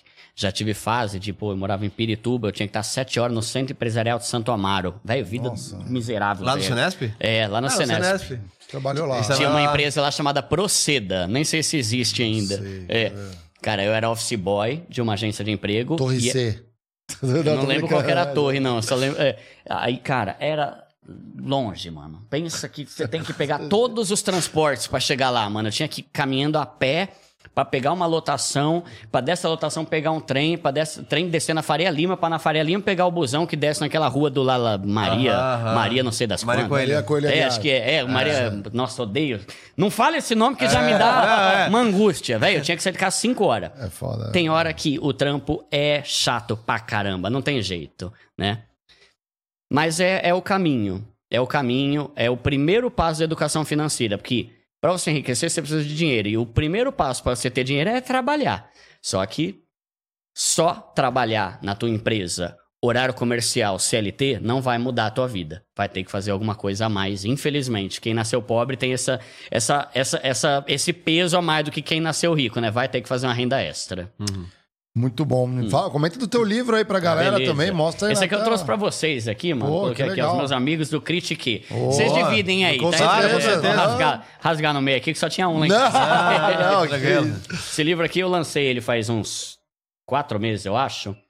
É um livro de educação financeira totalmente voltado para pobre. Os segredos para você sair da pindaíba e conquistar sua independência financeira. Não tem termo difícil, não tem nada complexo, não tem é, ilusão para pegar trouxa, não, não tem. É, é- é isso aqui que eu tô falando. Só que é isso aqui que a gente tá falando que muda a vida, né? Não é fórmula mágica nem nada. Então, é um livro bem legal, ele tem páginas coloridas, tem essas frases de efeito. Ele chegou a ficar no top 3 da Amazon lá de livros mais vendidos. Então tá vendendo muito bem. Se você é o tipo de pessoa que não sabe nada de educação financeira, esse é o livro indicado para você, porque é para pobre que nunca sabe, nunca aprendeu e teve esse contato com finanças, beleza, mano? Maravilha, tá aí aqui, ó, pra tá vocês na aí, dá aqui, pra ó, achar em deixa eu qualquer lugar. aqui, É ó, só botar no galera, ó. Google que você acha lá na Amazon, Mercado Livre, nas lojas, livraria leitura, todo Bacana canto. Aqui, ó, já deixou autografado aqui, ó, Gaguinha. É. Muito bom. Galera, semana que vem a agenda do Critique está demais aqui, ó. Vamos receber a Lilian Tarra da, da Ah, da Metrópolis. ó. Vai vir com... preto, ó. Olha mesmo, a abelhinha aí, ó. Tem Ah, a- parece o é. Critique, né? A gente vai trazer então a Lilian Tarra no, no dia 14 com o Ulisses Campbell, veio aqui recentemente jornalista. Vamos falar com a CEO do Metrópolis, CEO um do dos Metrópolis. principais veículos aí de notícias, né? Quem nunca viu, olha, choquei, recorta um pedaço, é muito louco esse mundo, né? De Aham. passar informação, né? Você já pega ali o corte. Metrópolis. Não, eu tô brincando, mas eu digo assim, às vezes você vê as, a- a- as outras redes pegando informação, bebendo da fonte da, do Metrópolis para poder passar. Eu acho muito louco isso. Né? Já não, você não precisa ter a fonte direta, né? A outra te ajuda a impulsionar. É, e no dia, deixa eu olhar aqui, ó, no dia 16, vamos trazer o Peter Ancapso, vamos falar de anarcocapitalismo na mesa do Critique. Então, Sei são- nem que é isso. sei Pois é, que- então, é um bom episódio. Eu estou estudando para poder ter uma Basicamente conversa. assim, em resumo, do resumo, em resumo, é o Estado mínimo. Ele acredita que o Estado deve ser mínimo. Ah, É, aí o mínimo que se discute, né? O que, que é o mínimo? o que que é o mínimo? Mínimo é exército, mínimo é saúde, mínimo é educação. Polícia, sei lá, é. E dependendo da- da- das crenças, o anarco, né? O, ana- o anarquismo, em teoria, é nenhum. Exe- a ausência de Tá? Estado, né? As pessoas elas vão entrar em, em- em convenções de segurança, etc., e vão se virar em relação a isso. Caramba. Mas, obviamente, aí tem nuances pra cada coisa. A gente Da acompanha hora. também há bastante tempo também. o- Curioso. Se o- você é de direita, vai Peter descobrir um pouco mais do que, que é ele está legal. colocando. Se é de esquerda, ajude a gente mandando perguntas aí, né, para o Peter também. Muito interessante. Como que ele vai ajudar a gente na visão, cosmovisão de mundo do Peter. Ancapso, né? Qual será? Tá vindo do Rio, né? É no Ah, Rio boa. aqui, ó. Salve. Então, pra ele ali, uma boa viagem na semana que vem.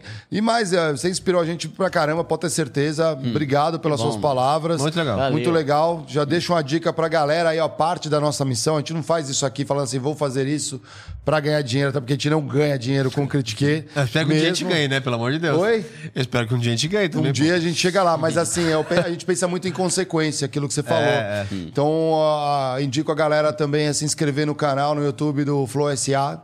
é, porque ali é parte desse legado. A gente não Fato. quer resumir só no que a gente conhece ou com É. os convidados, mas a, abrir. Então ali tem um monte de criadores, tem gente bacana chegando, o Caíto Maia, Apolinário, já tá a Isa, o Tiagão. Amanhã já tem um programa nove da manhã de agro que eu tô gostando pra caramba, que eu tô descobrindo um mundo que é muito longe do que eu vivenciei no mundo corporativo. E, meu, tem oportunidade para um caramba. Aí você fala, ah, eu preciso morar na roça. Não! As empresas estão nas grandes cidades também. Então, assim, eu assisto o programa do Arthur Toledo, que tá dando umas ideias aqui que eu tô quase pulando pro agro já, cara. Eu tô.